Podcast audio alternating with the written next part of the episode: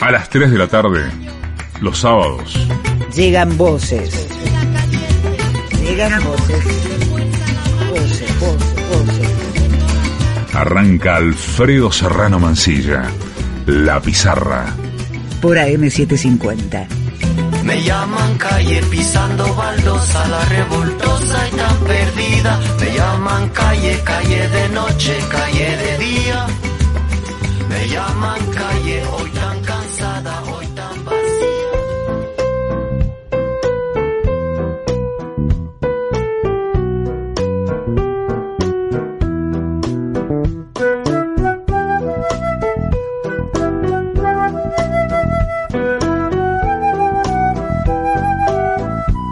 Son algo más de 4.000 kilómetros. Dice el Google Maps, el, el fa- no, iba a decir el infalible, pero no, yo creo que a veces falla, ¿no? Cuando uno se pierde en cualquier rincón del mundo. Bueno, vamos a dejarlo en el Google Maps. Eh, dice que hay 4.165 kilómetros que distancian dos ciudades históricas. Lima, Perú, y Puebla, México.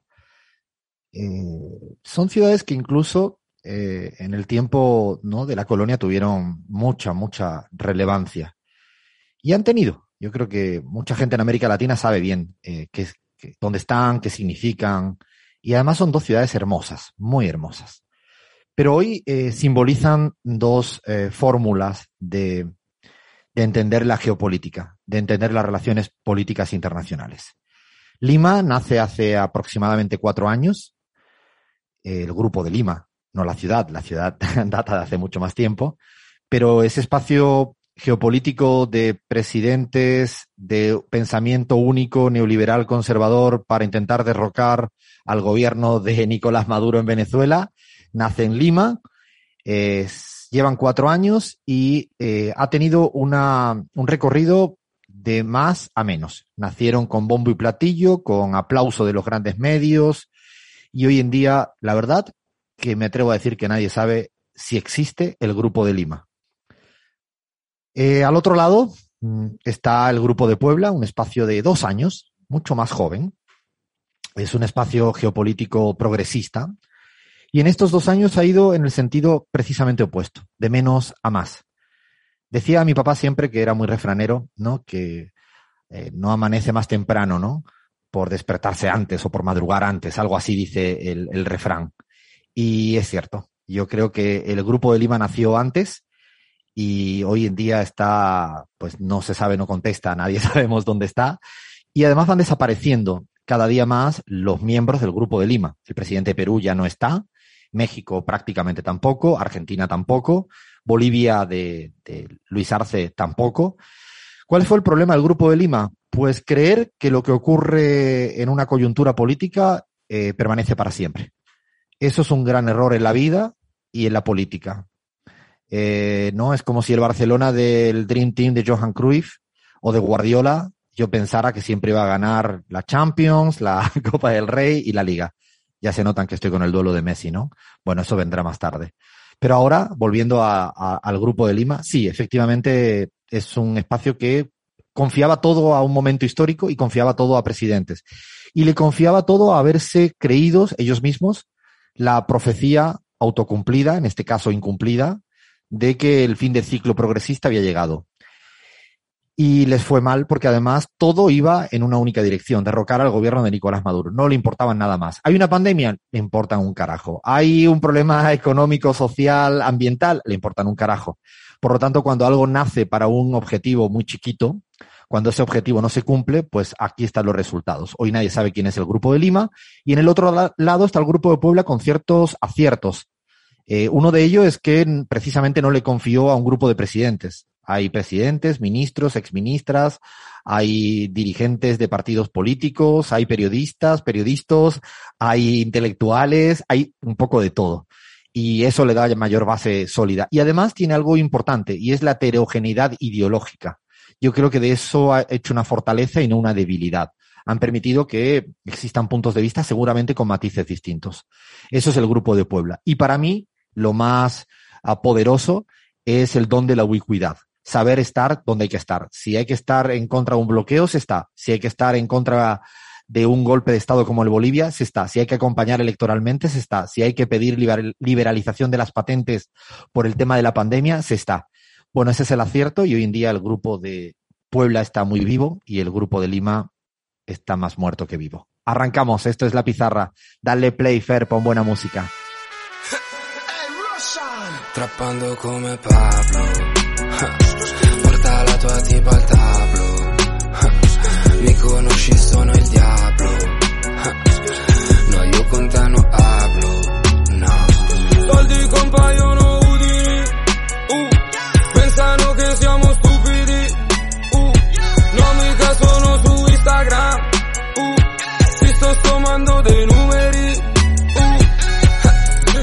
Moltiplicazione, i sollevano come ascensori. 40 kg sul bilancino, scusa bilanciere 10 ripetizioni Rumori nei ripetitori. Maradona, yeah, Rolex, doi, dona, yeah Rolex, due toni, yeah Relax in zona, yeah 1, 2, 3, 4 Chiama il contatto. Brr, 5, 6, 7, 8 È già qua sotto. 1, 2, 3, 4 Chiama il contatto. Brr, 5, 6, 7, 8 Strappando come Pablo Pablo, porta la tua tipa al tablo, tablo, mi conosci sono il diavolo, del diavolo, no, io con te non hablo, non hablo, che ne vuole un vero gringo, un narco, sto è troppo gordo, sembra un tacos, ma me lo sto fumando, sul mio divano tranco,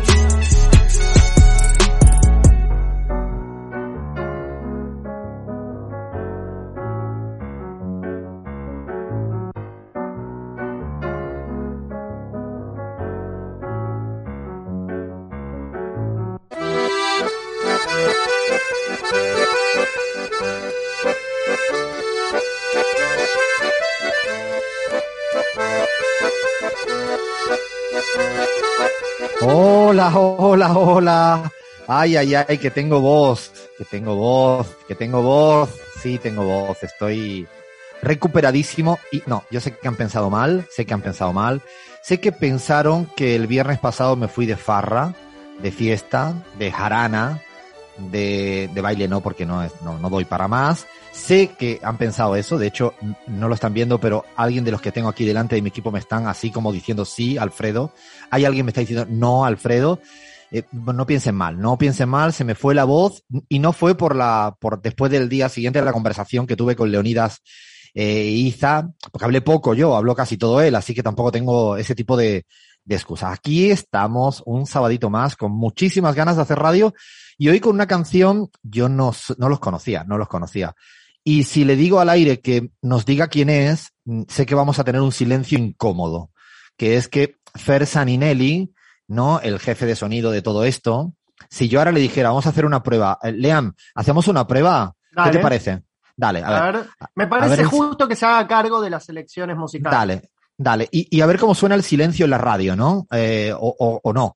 Eh, Fer Saninelli, jefe de sonido, ¿le puedes decir a la maravillosa audiencia de la pizarra en la última hora en España, en Radio Pichincho Universal en el Ecuador, en AM750 en la Argentina, en Patria Nueva en Bolivia, quién es este grupo de trap italiano? Fer Saninelli, hable ahora o hable para siempre.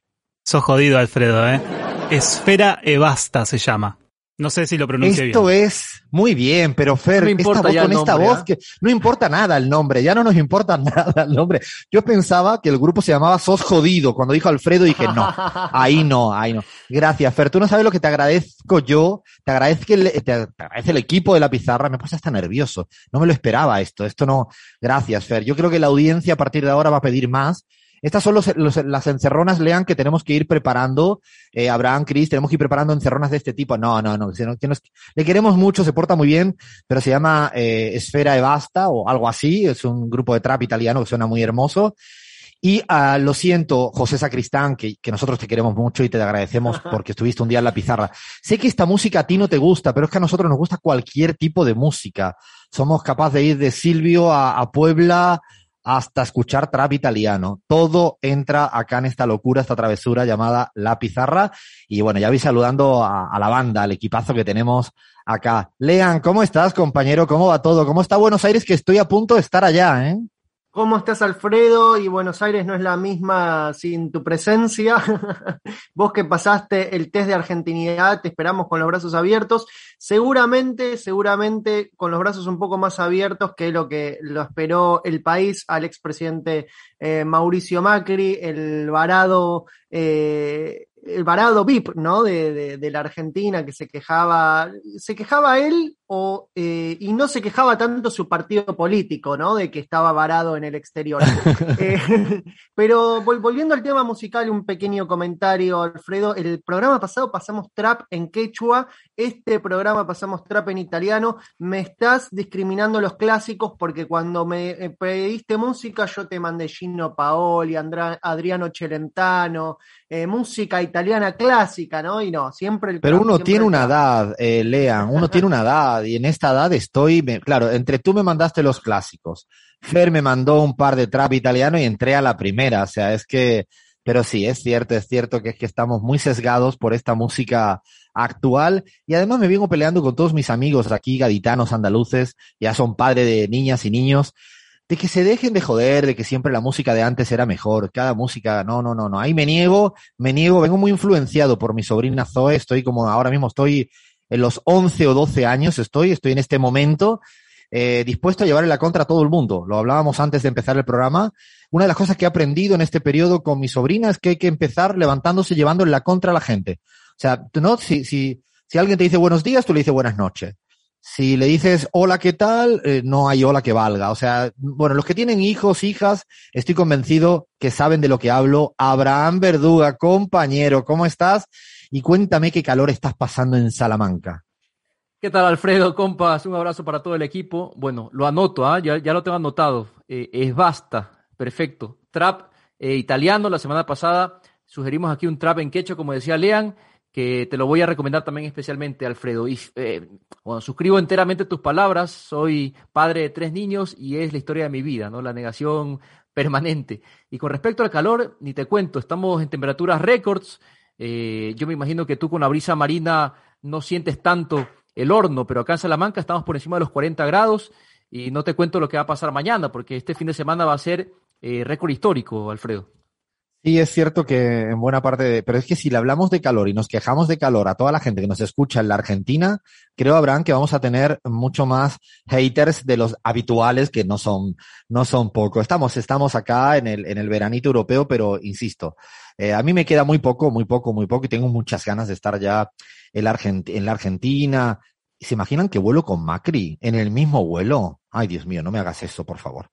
Lean, eh, ve, ve rezando a quien tenga que rezar, porque esta no, esta no me la banco, ¿eh? Eh, un vuelo con Macri, no que vaya a hacer un pis, eh, y Ma- Macri saliendo del baño. No, porque él estará en una zona business. No. Bueno, bueno, bueno, no, me, voy a enredar. Eh, Cris Mar Lujano, a ver, extogolesa, venezolana, un poco mexicana, y no le voy a decir gringa porque me va a matar. ¿Cómo estás, Cris? ¿Cómo va todo? Renuncio en este mismo momento, si me llamas gringa. Alfredo, qué gusto saludarte a ti y por supuesto a todos los que nos escuchan en, a esta hora en Radio La Pizarra. Contenta, obviamente, de escucharte, pero te decía que no en el trascámara de tu presentación, porque yo sé que estabas realmente, tú no estabas de rumba, nana, tú estabas hecho un ovillo seguramente por la salida de Messi del Barcelona, que no creas tú que te ibas Golpe a... bajo, ¿ah? Golpe bajo. Hay que hablar Ah, eso. Acabo de sentir el, el La estómago. cantidad de memes que salieron de, de, esos dos días entre que él salía del Barcelona y luego llegaba, llegaba a París. De verdad que eh, seguramente Leandro en algún momento nos contará algunos detalles de, de esta nueva etapa de Messi en el París Saint Germain. Pero bueno, para hablar sobre lo que, lo que vamos a tener hoy en el programa, la verdad es que tú pusiste trap italiano para iniciar, sin embargo, yo me voy un poquito más por los clásicos y hoy en personajazo vamos a tener a una diva italiana que fue vetada por el Vaticano por nada más y nada menos que mostrar el ombligo. O sea, una barbaridad. Mostrar el ombligo por allá en la década de los 70, los 80, cuando mostrar el ombligo era todo un escándalo. Seguramente las personas que nos escuchan ya saben de quién se trata, de la intérprete de Caliente Caliente, Hay que bajar al sur, de Rafaela Carrá. Así que hoy vamos a estar recomendando muchos detalles de ese gran personajazo tan querido. Qué personajazo más maravilloso. Yo tengo muchas ganas de saber cosas de, de esta, bueno, esta gran, gran mujer, ¿no? De, de, la música, y yo diría conocidísima, yo no sé, en la Argentina muchísimo, pero me atrevo a decir también, Abraham, que en, en Ecuador también, ¿no? Rafaela Carrá, en, en Venezuela, en México, yo creo que en Sí, toda sí, América Latina, ¿no? De las grandes, de las muy, muy, muy grandes. Segunda hora del programa tenemos con Rafaela Carrá. Habrá un bajo la tiza especial de amistades, yo diría que es extrañas, en el marco de políticos eh, eh, enemigos. A ver si me explico. O sea, dos rivales políticos o políticas pueden llegar a tener un, una amistad, fraguar una amistad. O sea, puede ser Abraham Verduga amigo de Lenin Moreno, por ejemplo. ¿No? Eso es una pregunta que ya lanzo así nomás. No, Eh, puede ser Leandro Álvarez amigo de el Mauricio Macri, ¿no? Que se hacen mm, super amigos. Bueno, no sé, no sé, no sé. Puede ser, ¿no? Cris amigo de Peña Nieto. Yo qué sé, cualquiera sabe, ¿no? No sé. Bueno, bueno, esto Guaidó, segunda de hora- Guaidó. de Guaidó, de Guaidó. segunda, Me, me segunda hora- daría- me- yo podría ser amiga, sí, de, de esas de, de amiga secreta, ¿no? Una amiga así que le pone como este formol o algo así en el cafecito en la mañana, de esas amigas, sí. Segunda hora. me gustaría ganarle a Macri. Por No, ejemplo. ganarle, pero no amistad. Yo sé por dónde viene, una patada en la espinilla bien dada. No empecemos por ahí, No, que yo veo por dónde por viene favor. esto. Por favor, segunda hora del programa vamos a tener esto. Tenemos la provocación de, de Olieti. Habrá un ratito en el espejo que lo voy a dejar así a modo de sorpresa, pero muy divertido. Y en la primera hora, como siempre, análisis de política internacional en nuestra vuelta al mundo en 25 minutos. Y un ratito de Messi en fútbol y política, lean, un ratito de debate vamos a tener. Yo creo que está menú servido. Arrancamos. Esto es la pizarra. Esto es La Pizarra. en AM750.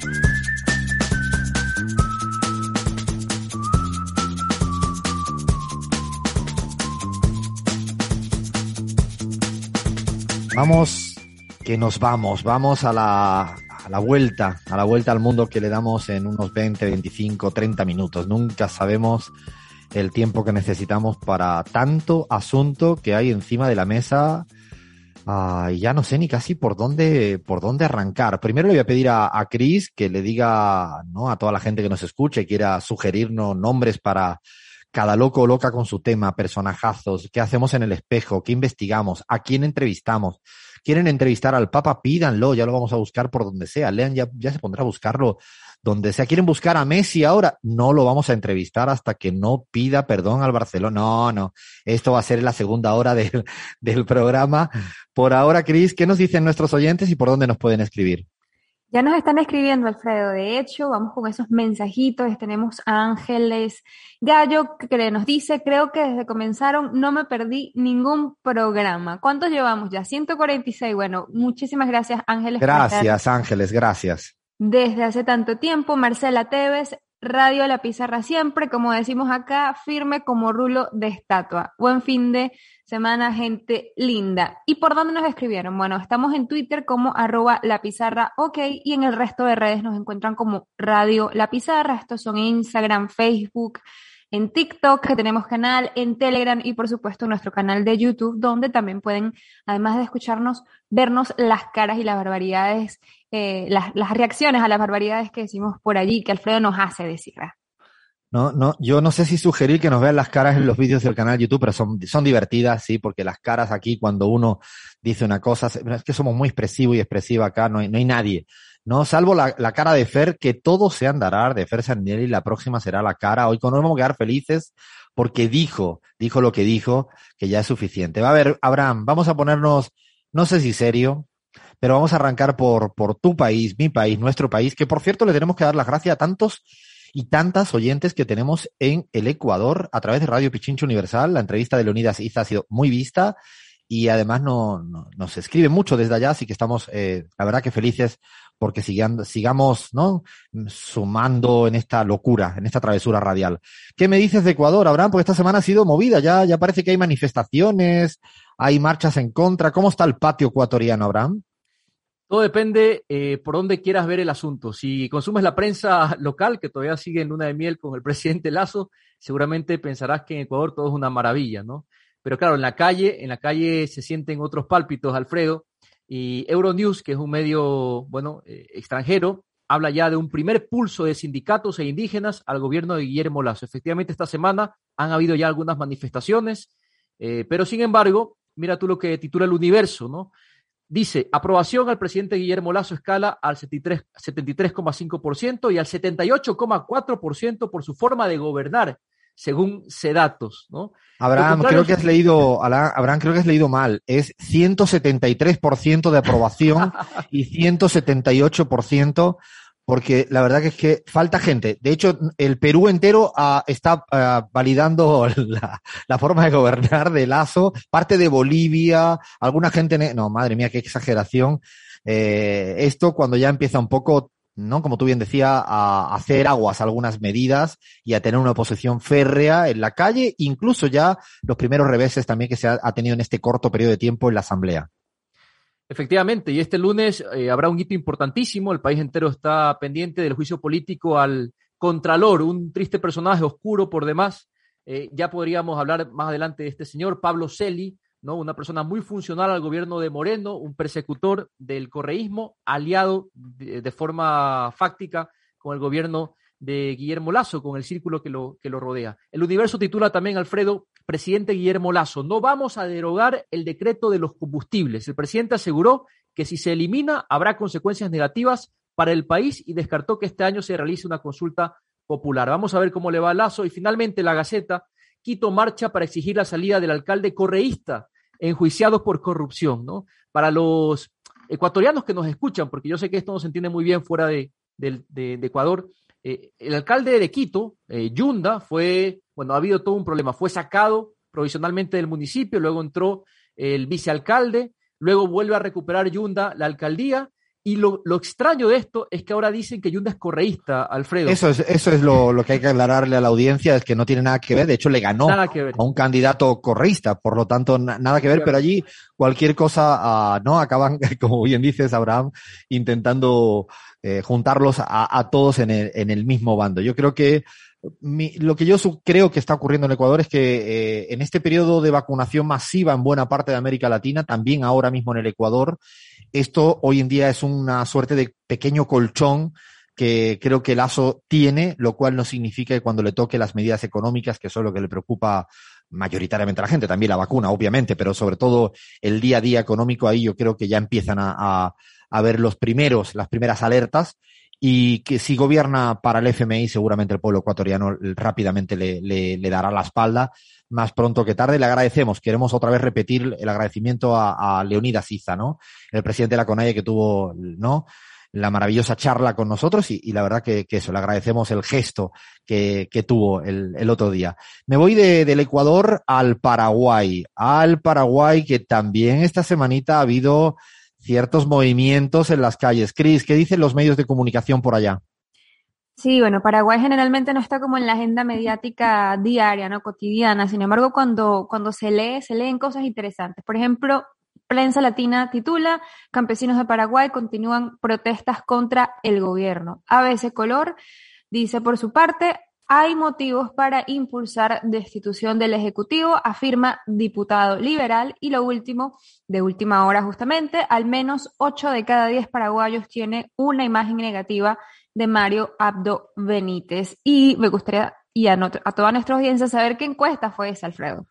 Una encuesta de una gente muy loca, muy loca, muy loca, que son unos llamados de CELAG, que hacen encuestas así extrañas. Y bueno, eh, hicimos esta, los resultados los presentamos esta semana, eh, la verdad que tuvo bastante repercusión en, el Paraguay, de hecho el diario Última Hora, que es muy afín, más que afín a Horacio Cartes, eh, levantó la información, nos llamó poderosamente la atención, quizás es porque como no se lleva bien con Mario Abdo, hasta le venía bien decir que el 80% tenía imagen negativa, Abdo está en un momento muy difícil, de muy baja imagen eh, positiva, de muy mala evaluación de la gestión económica, la gestión de la pandemia. Pero yo me atrevo a decir que el Paraguay hoy, a ver si me voy, déjame, me, me permites tu bola de cristal, Abraham, ya que tú eres aquí el, el pitonizo oficial, déjamelo un momentito. Me atrevo a decir que con análisis en la mano, en el Paraguay vienen brisa de cambio progresista, más pronto que tarde. Eh, algo así eran los números que teníamos de Perú, de Chile, de Colombia hace dos años. Después llega un tal Pedro Castillo, ¡ay, pero qué sorpresa! Y es que les, eh, había una mayoría ciudadana que quería más Estado para políticas sociales. Eh, hay una mayoría ciudadana que quiere, por ejemplo, que se pelee a favor del recurso de, más fundamental que hay en el Paraguay, que es la hidroeléctrica, Itaipú. O sea, que le exija más a Brasil y Argentina. Hay una, un gran descontento por el Congreso, por el Poder eh, Judicial, por la Fiscalía General, por el Tribunal Superior del órgano electoral. Dicho de otro modo, los cimientos del Estado tambalean. Y sobre todo hay muchas ganas de cambio, muchas ganas de cambio. Así que yo me atrevo a decir que ahora no se ve, estas cosas suelen pasar, son países de vidriera, eh, ¿no? Y al final toma una mala medida el gobierno y se prende. No sé si se va a prender en las calles o se prende simplemente la subjetividad dominante, cada país es distinto, pero uno percibe mirando lo que ocurre en los sentidos comunes del país que no tienen sintonía con la clase política paraguaya dominante. Y me atrevo a decir que más pronto que tarde veremos qué, qué ocurre. Lean, querías creo que decir algo al respecto. Sí, Alfredo, sumar eh, dos o tres datos para tener en cuenta. Eh, uno que Paraguay fue uno de los países de América Latina que más tardó en, en comenzar su campaña de vacunación. Eh, en segundo lugar, uno de los países que ejerció una cuarentena de las más estrictas y con muy poca ayuda económica durante el año 2020. Y en tercer lugar, también algunos, algunos bloopers que hizo el gobierno paraguayo en el momento donde la gente reclamaba por vacunas. Por ejemplo, el Ministerio de Salud de Paraguay había transferido el valor de la compra de unas vacunas a una cuenta, eh, a una cuenta bancaria errónea. Ese tipo de errores ha cometido eh, el gobierno de Mario Abdo y que le valen hoy por hoy su muy baja popularidad. Y además hay que tener en cuenta que hay elecciones municipales a finales de este año, las elecciones presidenciales están todavía lejos, en el año 2023, pero sí, vienen, sí, son estos cambios que se dan lentamente, que quizás no son tan de portada de medio de comunicación, pero están ahí y seguramente eso. Eh, en un día nos llevaremos a una sorpresa y todo el mundo será paraguayólogo y paraguayóloga y, y, y, hablaremos sobre el Paraguay. Me paso del Paraguay a la Argentina. Abraham Verduga, ¿tienes por ahí algunos algunos, no sé, titulares, ¿no? Seguramente de aplausos a Alberto Fernández, a Cristina Fernández por parte de Clarín. Estoy seguro cuando vuelva a, a la Argentina, ¿no? Eh, habrá cambios editoriales. ¿Qué dicen? ¿Qué dicen los medios? Algunas caricias significativas, ¿no? Para, para el gobierno en funciones. Eh, la Nación titula, Alfredo, Alberto Fernández dijo que habría que estudiar el uso de criptomonedas para la inflación. Infobae se pregunta, ¿Argentina necesita una criptomoneda para bajar la inflación? Los economistas le respondieron a Alberto Fernández, los expertos, ¿no? Eh, luego Perfil titula eh, Cuarentena en Olivos, fiesta de Alberto Fernández y Fabiola Llanes en, sin distancia ni barbijo. Bueno, agregan ahí algunas, algunas fotos. El portal MDZ titula ¿De qué podrían acusar a Alberto Fernández en un juicio político? Y se lee inmediatamente. Un grupo de diputados del bloque Juntos por el Cambio presentará en las próximas horas un pedido de juicio político contra Alberto Fernández por incumplimiento en los deberes de funcionario público y mal desempeño en funciones. Esto es literal. ¿Qué me dices, Alfredo? No, yo creo que, que este tema que, que, hoy en día está haciendo mucho ruido, yo siempre me queda la duda si a la ciudadanía le importa mucho esto. Es lo primero que quiero decir. Cuando la situación económica es más complicada, cuando la gente eh, quiere tener la vacunación, eh, esto, y a mí me parece hasta bien que hagan su escrutinio público respecto a este tipo de cuestiones. Eh, yo ahí no tengo ningún, o sea, ninguna objeción para que parte de la oposición. Lo que sí siempre digo es que cuando la oposición se fija en estas cosas, uh, es que no encuentra el disparo para hacer una oposición certera en temas que le importa a la gente. Y están buscando, yo creo que es eh, es un manotazo más de ahogado. Creo que es un tema que, bueno, hará el ruido pertinente necesario y pasará. Y yo creo que buscan tener como el rédito electoral de corto plazo previo a las pasos para ver si son capaces de erosionar y desgastar a Alberto Fernández. Nosotros en CELAC, eh, ya aviso a, nuestra querida audiencia, estamos en campo en nuestra propia encuesta y el día 25-26 vamos a tener los datos y lo vamos a compartir evidentemente aquí en la pizarra y también para Clarín y todo eso, ahora que, están muy pendientes de la encuesta nuestra de CELAG, se la vamos a, explicar lo mejor que podamos eh, hacerlo. Y también hubo mucho ruido, creo, a Abraham, con las declaraciones de hace dos días de Cristina Fernández de Kirchner en un acto en Lomas de Zamora, creo que fue, si no recuerdo mal, que, tuvo. ¿Qué, ¿Qué han dicho? ¿Qué han dicho los medios? Mucha repercusión eh, de ese discurso de Cristina. Clarín titula La reaparición de Cristina Kirchner en la campaña y el karaoke de Lisa Carrió. La Nación, por su parte, titula el discurso de Cristina Kirchner de la privatización de la salud a las rudas del peronismo. La vicepresidenta cuestionó con dureza a la oposición y comparó modelos económicos. Los que nos decían que teníamos que hacer lo hicieron en cuatro años y fracasó, advirtió. Y bueno, en tono más irónico, para ir redondeando, MDZ en su portal online titula Ahora compara a Cristina Fernández de Kirchner con una marioneta gigante, compañeros. Se lee. Muchos internautas aseguran que la marioneta gigante que aparece en las imágenes es igual a la funcionaria. ¿Qué nivel, no? Hay dos, dimensiones. Una, eh, no sé qué piensa Lean, pero eh, exacto, yo creo que están buscando, hay momentos donde se le nota a cierta prensa opositora y, y a la clase política opositora dificultad para eh, a encontrarle el eje que sintonice con la gente y que sea eficiente en términos electorales. Se siente, esto uno lo nota. Y me llama la atención que no hablen de lo que le importa a la gente. Me refiero a la prensa mediática opositora, ¿no? Que es seguramente los precios, seguramente el nivel económico, los ingresos. Yo creo que lo que preocupa verdaderamente a la gente, el endeudamiento de las familias, eso es lo que le preocupa, creo, a la gente y me sorprende mucho. Y lo de la reaparición de Cristina, bueno, es como siempre, cada vez que habla, pues eh, hay un sismo y es porque es una lideresa. Y, los líderes y lideresas, cuando hablan, eh, más allá de todo, pues se le escucha. Y cuando se le escucha a mucha gente, tienen opiniones de todo tipo. Y yo creo que esto es lo que está ocurriendo en la Argentina. Y mal que le pesa mucho, Cristina es eh, una parte política fundamental, no solo la vicepresidenta, sino es el referente político o de los referentes políticos, y va a estar en la campaña, insisto, aunque no le gusten a, a muchas y a muchos, eh, esto es, es, es, lo que hay. Digo que es lo que hay porque es parte de la política de lo que han intentado quizás eh, eh, eclipsar con poco éxito, ¿no? Buena parte de, la oposición se sienten incómodos. Yo creo que cuando habla Cristina hay una cierta incomodidad por parte de la prensa opositora porque tienen un discurso seguramente ya que no les funcionó en la elección pasada presidencial 2019. Veremos, veremos a ver cómo se vienen las pasos y vamos a ver qué, qué ocurre porque hay bastante tiempo. No sé cómo lo está haciendo tú, Lean, en el día a día allá en la Argentina. Eh, sí, Alfredo, más que nada eh, hay que tener en cuenta también a veces de parte de, del mismo gobierno y, estos hechos que, denuncia la oposición y que tienen tanto, tanto rebote en los medios de comunicación como eh, la famosa, entre comillas, fiesta en Olivos. A mí personalmente me, me, preocupa que eso le dé una especie de caldo de cultivo a un discurso antipolítica que se va eh, de a poquito va creciendo bastante. De hecho, eh, hace poco hubo un acto de el líder de extrema derecha Javier Milei en Capital Federal, donde llegó varios jóvenes, y creo que ahí el rol de Cristina eh, puede llegar a, a, ser importante porque sigue siendo una aglutinadora de, de, voto joven, convocante, creo que es una figura con mucha vigencia que, puede ayudar a, recuperar un poco esa, porción de la, juventud que está muy tentada de caer en un discurso antipolítica ante estos hechos. Esto lo dejamos para, la próxima, porque me parece que abriste un, un importante melón de debate político en la Argentina.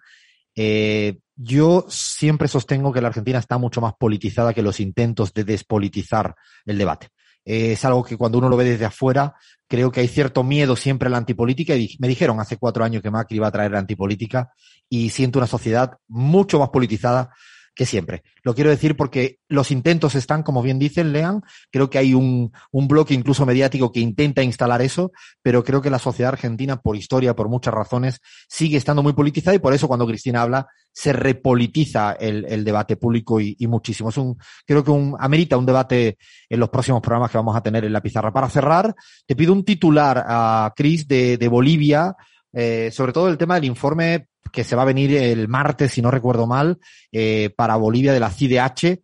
Pido ahí un par de titulares eh, de cómo vienen los debates. No tenemos a Gaby hoy, la estamos buscando, se nos ha perdido, se nos ha extraviado. No, no se crean que, que, que se ha ido, que no me quiere ver, que puede ser que también, pero no, no, no, no sé. Estamos todavía a ver si la, localizamos. No sé si estará por ahí perdida en Potosí, en el Sahama o subiendo con las cholitas escaladoras a no sé dónde. ¿Qué tienes por ahí, Cris, de titulares? De los eh, cuento rapidito, Alfredo. Correo del Sur, supuesto adelanto de fallo de Corte Interamericana de Derechos Humanos. Mesa sugiere enjuiciar a Evo y Camacho ve logro de cívicos cruceños. Expansión también dice, Evo Morales se benefició de irregularidades en su, en su reelección según la OEA. El Panam Post, que nunca deja de decir algo, crece la violencia de Luis Arce, el suplente del Coca-Cola cocalero Evo Morales. Y el deber para cerrar, dos expresidentes piden a Arce que se ocupe de lo importante y deje el, de lado la polémica. Muy atentos al martes, creo que se va a presentar el informe de la CIDH y digo muy atentos porque sospecho, guion tengo información, que van a venir uh, novedades eh, importantes sobre, sobre esta cuestión. Creo que la prensa ya ha intentado ir al lugar que siempre le gusta, que es la crítica al tema de la reelección. Yo creo que es un debate eh, político que la, la CIDH dice una cosa, pero el pacto de San José dice otra. Eh, pero más allá de eso, creo que lo que va a ocurrir el, el martes va a ser bastante importante respecto a, a, las responsabilidades del Estado golpista de Áñez en la persecución, en los crímenes que hubo en, en, en, Bolivia. Para terminar, porque no hay tiempo, no quería dejar de decir, seguramente la semana que viene lo, lo trabajaremos más, es que el Congreso en Brasil le dio un revés a Bolsonaro también con el tema del, del intento de preparar un fraude electoral o desconocer los resultados, cualquiera se, sabe que podría venir hacia adelante. Una, una, un eje no democrático que cada día está más de moda, desgraciadamente, los perdedores de elecciones de la derecha regional a lo Trump. Así que esto lo trataremos próximas semanas con más detalle, eh, sobre todo detalle técnico. Me interesa explicar a la gente qué está ocurriendo entre el voto impreso y el voto electrónico y lo que está proponiendo Bolsonaro y lo que le negó el Congreso brasilero. Paramos, paramos porque no hay tiempo, como siempre. Estamos aquí a la pizarra y ahora yo lo que tengo ganas es que Leandro me provoque, Chris también, Abraham también, Messi en fútbol y política, seguimos en la pizarra. Hasta las 17. Estamos en la pizarra. Es una paleta de voces este programa. Es la pizarra. Conduce Alfredo Serrano Mancilla. En AM750. Por mí, por donde crecí, la esquina, la cuadra, mi barrio, mi team, la calle prendí, en plazas con Frizz, si abro la boca va a gritar el país. Por mí, por donde crecí, reparto la cancha, magia en el botín, gambeta sin fin, pa' esto yo nací. No puedo disimularlo, ¿no? Ya Chris no me delató la semana pasada, ahora tengo que decir la verdad. Yo no, no, era capaz de articular palabra, no porque perdiera la voz, sino porque no era capaz de, de, de, afrontar lo de Leo Messi, ¿no? Y lo que más me cuesta no es que se haya ido Leo Messi, sino que se haya ido al PSG, ¿no? Al Paris Saint Germain. Eh, se abrió, se abrió el, el, gran debate, hablaron todas y todos, yo creo que no, ¿no? Medios especializados de fútbol, de política, yo qué sé, de todo, hasta de moda, de, de, no, no, ha habido nada, no ha, yo creo que ha habido de todo. Sigue habiendo, ¿no? Esto de ver ahora a Sergio Ramos abrazándose a Leo Messi, lo que me falta es Cristiano Ronaldo en el PSG y ya me, me, me no sé, me, me retiro, dejo de hacer radio, no puedo hablar, no podría hablar en público ya con esto. Lean, ha habido de todo, de todo, de todo. La idea es un poco charlar, quizás en, un, en, este segmento de fútbol y política, diferente a como lo hacemos siempre. Teníamos preparado un tema interesante, que es el tema de, del tema de futbolistas eh, a favor de la causa palestina y, en contra. Pero bueno, yo creo que esta actualidad manda y yo necesitaba un poco de terapia. Eh, entonces es lo que necesito, estoy acá, estoy a punto de servirme un vino. A todo tuyo, Lean. Alfredo, y sí, la pregunta que nos hicimos muchos eh, cuando se dio a conocer finalmente esta noticia de que Messi dejaba el club de toda su vida, el club con el cual estaba mm, identificado, eh, y cuando vimos esa imagen del, del estadio de Barcelona tapando eh, horas después de que se haya eh, consumado el acuerdo con el PSG, tapando la foto de Messi, y decimos, yo, yo, me preguntaba, ¿realmente queda algo de corazón? ¿Queda algo de amor genuino en el fútbol? ¿O es solamente negocio, venta de derechos de imagen? Y bueno, realmente no es que el Barcelona tapó la imagen de Lionel Messi eh, de su estadio porque quedó despechado o algo, que, o algo parecido, quedó con bronca con Lionel. No, simplemente es que Barcelona deja de ser, eh, de, de, de, tener el derecho de explotar su imagen y por ende, si seguía la foto de Messi en el estadio de Barcelona, iba a tener problemas legales. Esa imagen ahora le corresponde y eh, al propio, no solamente al propio Lionel Messi, sino al PSG. Pero Alfredo, ¿qué es realmente el PSG? Yo eh, no quiero hacer referencia a tu edad ni a la edad de los eh, gracias de un gran grupo de oyentes, pero que eh, yo si hablamos de hace 20 años atrás, el, no tengo ni idea. La elite del fútbol mundial. No sabemos, los que sí vemos fútbol hace 20 años, eh, eh, no sabemos de dónde salió este equipo, ¿no? Este equipo PSG, París Saint Germain, ¿qué? ¿Había un equipo? ¿Hay, ¿Hay fútbol en París? Nos preguntábamos muchos. Y sí, sí, pero es un club muy, pero muy joven y que entró en la elite del fútbol mundial hace muy poco y eso tiene que ver con eh, la llegada de las inversiones cataríes, más precisamente de Qatar Sport Investments, que es el conglomerado que compró el club PSG en 2011 más precisamente a través del emir bin Hamad Al Thani. Em, lo cierto es que desde ese entonces, desde ese entonces, desde el 2011, el PSG se hizo con figuras de la talla de David Beckham, Zlatan Ibrahimovic, Mbappé, Di María, Cavani, Neymar y ahora, ¿quién llegó? ¿Quién llegó para completar eh, el, collar de perlas que se cuelga Nasser Al-Khelafi, el actual CEO? Porque sí, lamentablemente cuando hablamos hoy por hoy de, clubes de fútbol tenemos que hablar de empresas en Europa. El PSG es una empresa, no es un club de fútbol solamente. Eh, Nasser Al-Khelafi eh, es el que se muestra ahí muy sonriente con la foto con, con Messi, con la, con la remera. Eh, del PSG. Y lo cierto es que nos lleva a preguntarnos, ¿no? Y es lo que también se, preguntó nuestro colega Pedro Brigger, que escribió una eh, muy recomendable columna en el sitio Nodal, que es Messi, ídolo o mercancía. ¿Es más mercancía que ídolo? ¿Es eh, las dos cosas? son excluyentes el, futbolista. ¿Qué puede hacer una vez que se convierte en, mercancía?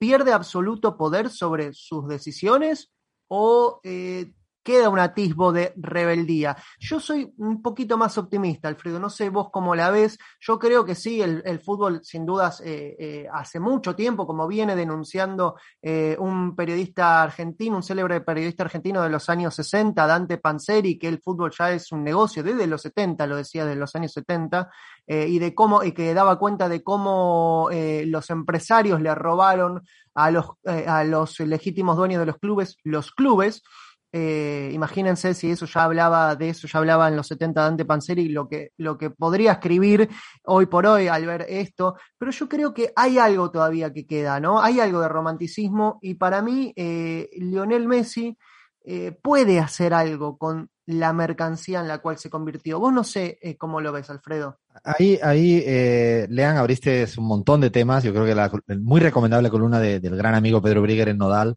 eh, a mí lo primero que me hizo pensar la columna, eh, que intentamos siempre buscar, como tú bien decías, categorías excluyentes. Yo creo que el fútbol es el espacio de la contradicción, el fútbol profesional, ¿no? Eh, y yo cada vez que veo un partido del Barça, y lo voy a ver este domingo que empieza la Liga Española, y seguramente voy a querer ver al Paris Saint Germain con Messi, Mbappé y Neymar, es una parte donde también nos pone a relucir las contradicciones, ¿no? Las pasiones eh, y también sabiendo o a sabiendas que está mercantilizada cada una de los guiños incluso en el terreno de juego. Y no me parece que sea tampoco, o sea, yo creo que el asumir estas contradicciones es el momento este, el, el, el, que, al que nos lleva al extremo lo de Leo Messi. ¿no? Porque se junta todo. Claro que sí, evidentemente.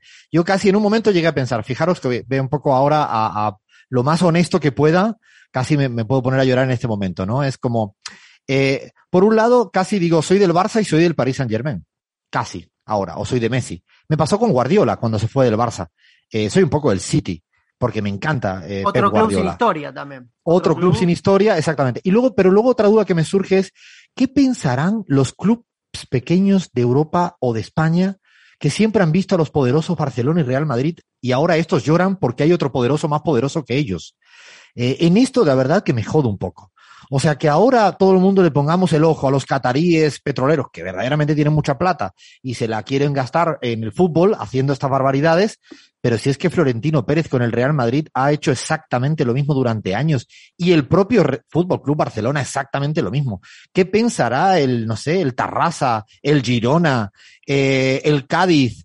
Eh, al respecto. Me pone, a mí que, que lloren estos equipos grandes, porque ahora no les toca a ellos, o sea, como ahora no te toca a ti, entonces, ay, pero es que ahora esos poderosos, un poco de ahí creo que doble moral existe y en esa no me la banco. No me la banco porque desde que conozco el fútbol está reconcentradísimo. Me recuerdo, ¿no? Tú hablabas de Francia. ¿Tú te acuerdas de Bernard Tapie? El, el, no, era, era el presidente del, del El Olympique el de Marsella. El Olympique de Marsella que ganó una, una Champions con plata, plata, plata. O Berlusconi con el Milan cuando se Con trajo a Van Basten, Gullit y Rijkaard.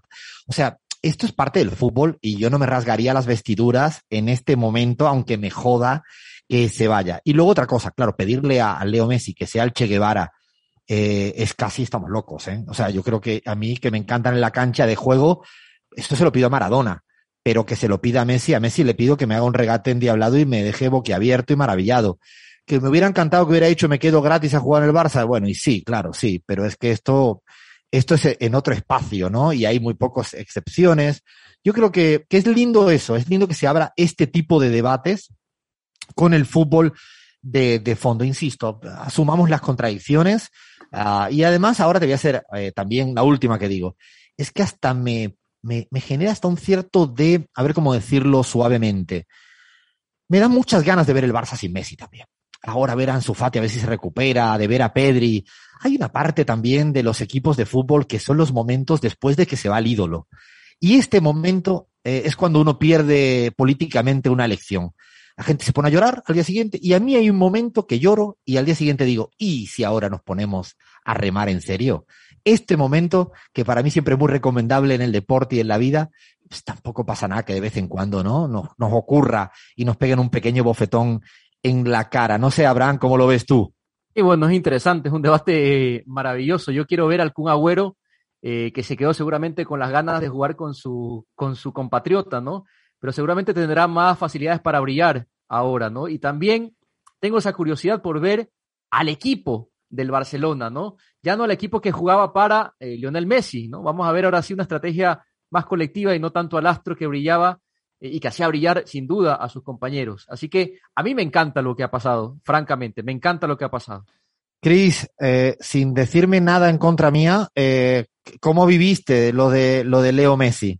Yo me divertí muchísimo con los memes, ¿no? O sea, eh, del señor Messi llorando un día diciendo, es que no puedo estar en este momento en una relación y luego en el otro meme muy feliz en el Paris Saint Germain con su nueva relación. Lo cierto es que las redes dieron muchísimo juego con lo de Messi. Yo coincido contigo, Alfredo, no le podíamos pedir mucho menos a Messi, o sea, que no, que no aceptes tú. Ya, yo, yo leí comentarios de- del, del índole como, tenía que renunciar a su salario, ¿por qué quería, bájate el salario, por qué querías cobrar tanto y cosas por el estilo?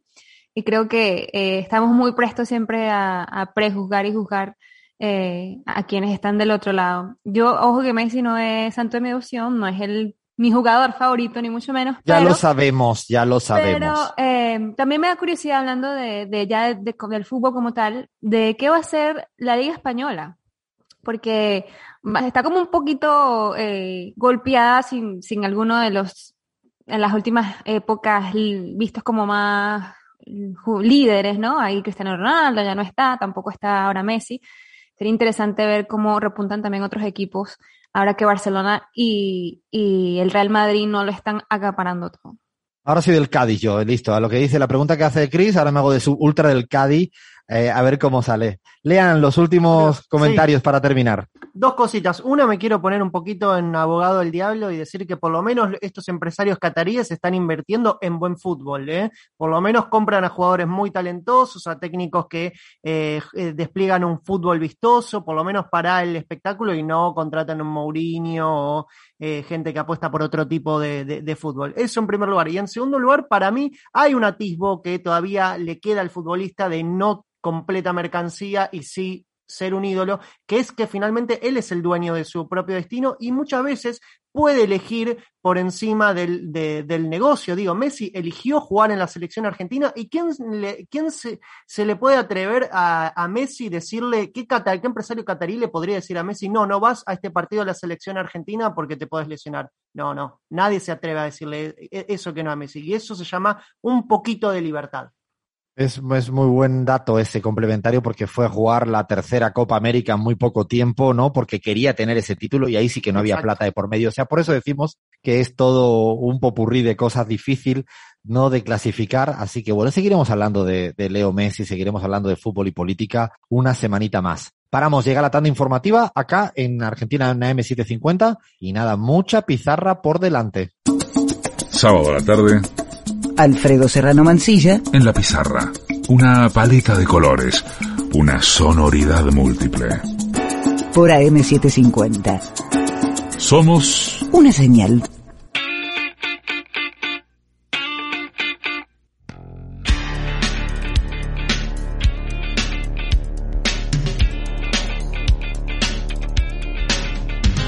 Acá estamos, acá estamos, aquí no se va nadie, no se va nadie, no se va nadie de esta segunda hora que tenemos por delante de Radio La Pizarra. Qué ganas que tenía de que llegara el sábado, qué ganas que tenía de contar cosas, de compartir este tiempo con el equipazo que tenemos en La Pizarra. Seguimos buscando a Gaby. Si alguien la ha visto por Bolivia, pediría por favor que nos mande un, nada, un mensajito por, por nuestras redes sociales. Si la han visto mm, bebiendo demasiado, no la molesten, eh, no tiene buen beber. Si, si, no sé, si la ven pasándola bien, tampoco la molesten. Y si la ven aburrida, sí, díganle que por favor la está buscando el equipo de la, de la pizarra. No, no, no, no la encontramos. No sé qué le habrá pasado a la Gabriela Montaño, pero bueno. Yo ya, ya he dicho que esto siempre está orquestado. Siempre falta uno, la semana pasada fui yo, eh, y siempre no es como un equilibrio donde no, nadie dice nada, pero la semana que viene eres tú, ¿no, Abraham? ¿O estoy confundido? Muy bien, ¿no? Sí, efectivamente.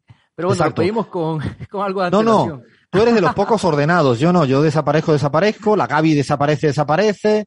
Y bueno, así vamos, así vamos. Bueno, tenemos, tenemos una segunda hora fantástica. Y lo primero de ese, este particular bajo la tiza, que para la gente que lo escuche por primera vez es, bueno, un poquito de ponerle investigación.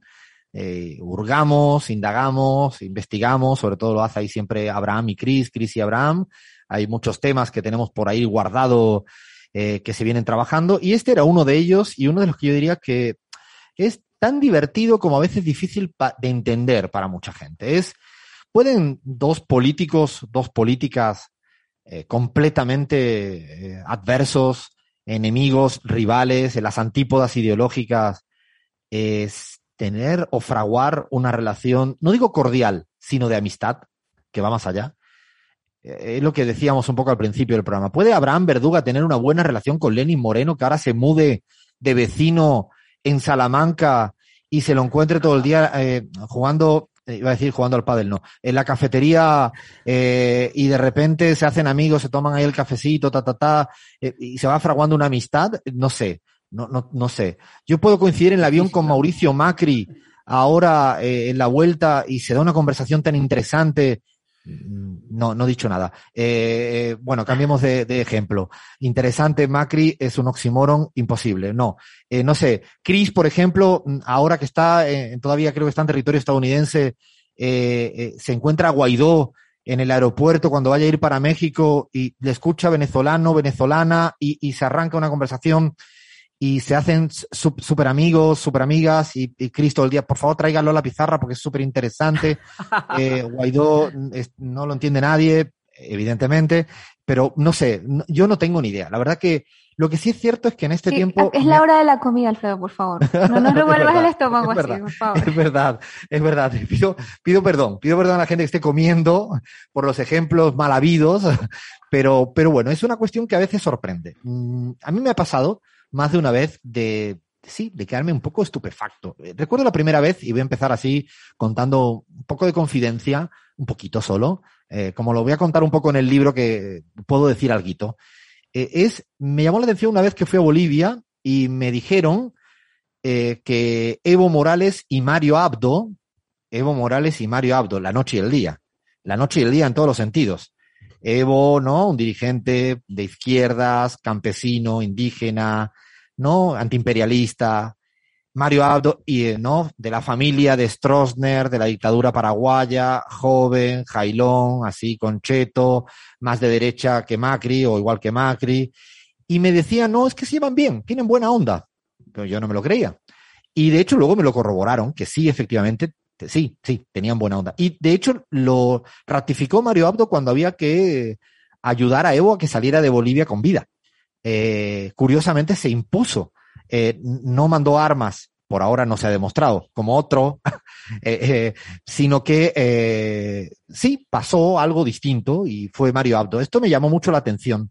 Y siempre me lo pregunto si se puede o no se puede. A ver, antes de que ya Abraham nos cuente los hallazgos que tienen por ahí, yo quiero escuchar. Quiero escuchar antes. Lean, primera pregunta que te hago, que yo hago siempre en el cuestionario, eh, ¿con qué político o política de derechas, de ultraderecha, neoliberal, conservador, te tomarías un café mañana, domingo a la mañana, en tu barrio de Buenos Aires? Ay, ay, ay. Tiene, puede ser internacional porque estaba pensando. ¿Qué en trabajo uno- que le cuesta a la gente? en Sí, uno esto que es me- como cuando al alumno no, sabe la respuesta y dice, y, y- y bueno, bueno, a ver, eh, Lean, yo sé que te ha tocado a ti el primero. Tú- tú- las caras que yo tenía, le tengo que decir a la audiencia la verdad. Chris se, se estaba poniendo pálida, absolutamente pálida, diciendo, pero por Alfredo, ¿por qué viene ahora con estas preguntas? Abraham estaba con cara de póker diciendo, a ver, ¿qué digo yo ahora? Y, y Lean, eh, su cabellera que ya va creciendo, empezaba a notar cómo se le iba cayendo todos los, todos los pelos. A ver, sí, puede ser internacional, dale. Bueno, porque yo quiero vivir un poquito de jet set de esa mañana para que me vengan a buscar en un avión y me lleven a, a un lugar eh, seguramente paradisíaco. Yo quiero sentarme a tomar un café eh, en, eh, con el rey Juan Carlos y que me cuente absolutamente todo, todo, todo, tener esa confianza y además mirar, mirar un- algún partidito de fútbol, alguna carrera de Fórmula 1 y después me vuelvo para mi casa. Y después me vuelvo para mi casa. Con el rey Juan Carlos, yo, yo compro. En España no es la hora de comer, pero en las mismas ganas me ha pasado ahora, tenido el mismo efecto, el mismo efecto de Chris hace unos segundos, me acaba de venir una suerte, pero no está mal, no está mal lanzado, es un personaje que, que sí. No sé si para llevarme bien, pero un café sí. Abraham Verduga, ¿con quién te tomarías un café? Si puede ser ecuatoriano o ecuatoriana mejor y si no, dale con quien quiera. No sé si me aceptaría un café, ese es el tema. La, la gente Pero de bueno, aquí, aquí se trata de pedir. Pero sabes qué, a ver, yo me, yo me sentaría con Bukele. Creo que sería interesante compartir un café con Bukele y hablar de gustos musicales, en fin, de las De películas, trap. las series que le gusta, de trap, en fin. Creo que es un tipo interesante, más allá de que no estoy ni de cerca eh, en, en su patín, en su orilla ideológica, ¿no? Eh, pero ¿sabes qué? Ahorita recordaba a propósito del rey Juan Carlos, que creo que calza muy bien el ejemplo. Yo vi, no sé si ustedes han visto, compa, ese documental de del Pepe Mujica, que tiene una relación con el rey Juan Carlos, lo va a visitar a su chacra. Y Cierto. es fantástica la conversación. Y es increíble cómo el Pepe Mujica lo trata a Juan Carlos, se lo ve visiblemente incómodo al rey, ¿no? Acostumbrado a, a todos los fatuos, ¿no? A todos los privilegios. Y, y, y Mujica lo lleva a su terreno y es maravillosa la conversación. Así que ese es un ejemplo también muy lindo de que pueden confluir en algún momento personas que están en las antípodas, ¿no? Yo creo que se sorprendería a mucha gente lo que ocurre tras bambalinas en, en este tipo de, de cuestiones. A ver, Chris Mark, que no te vas a escapar, no te creas tú que estamos aquí, que no andamos por la rama, aquí no se escapa absolutamente nadie, ni la audiencia se va a escapar, que debe estar participando ya. Por favor, le pido a Cintia que vaya ya colocando esta pregunta en, en nuestras redes sociales. Chris, ¿con quién te irías a tomar un cafecito venezolano, venezolana, de México? Dime un tú. guayoyo, un guayoyo. Un guayoyo.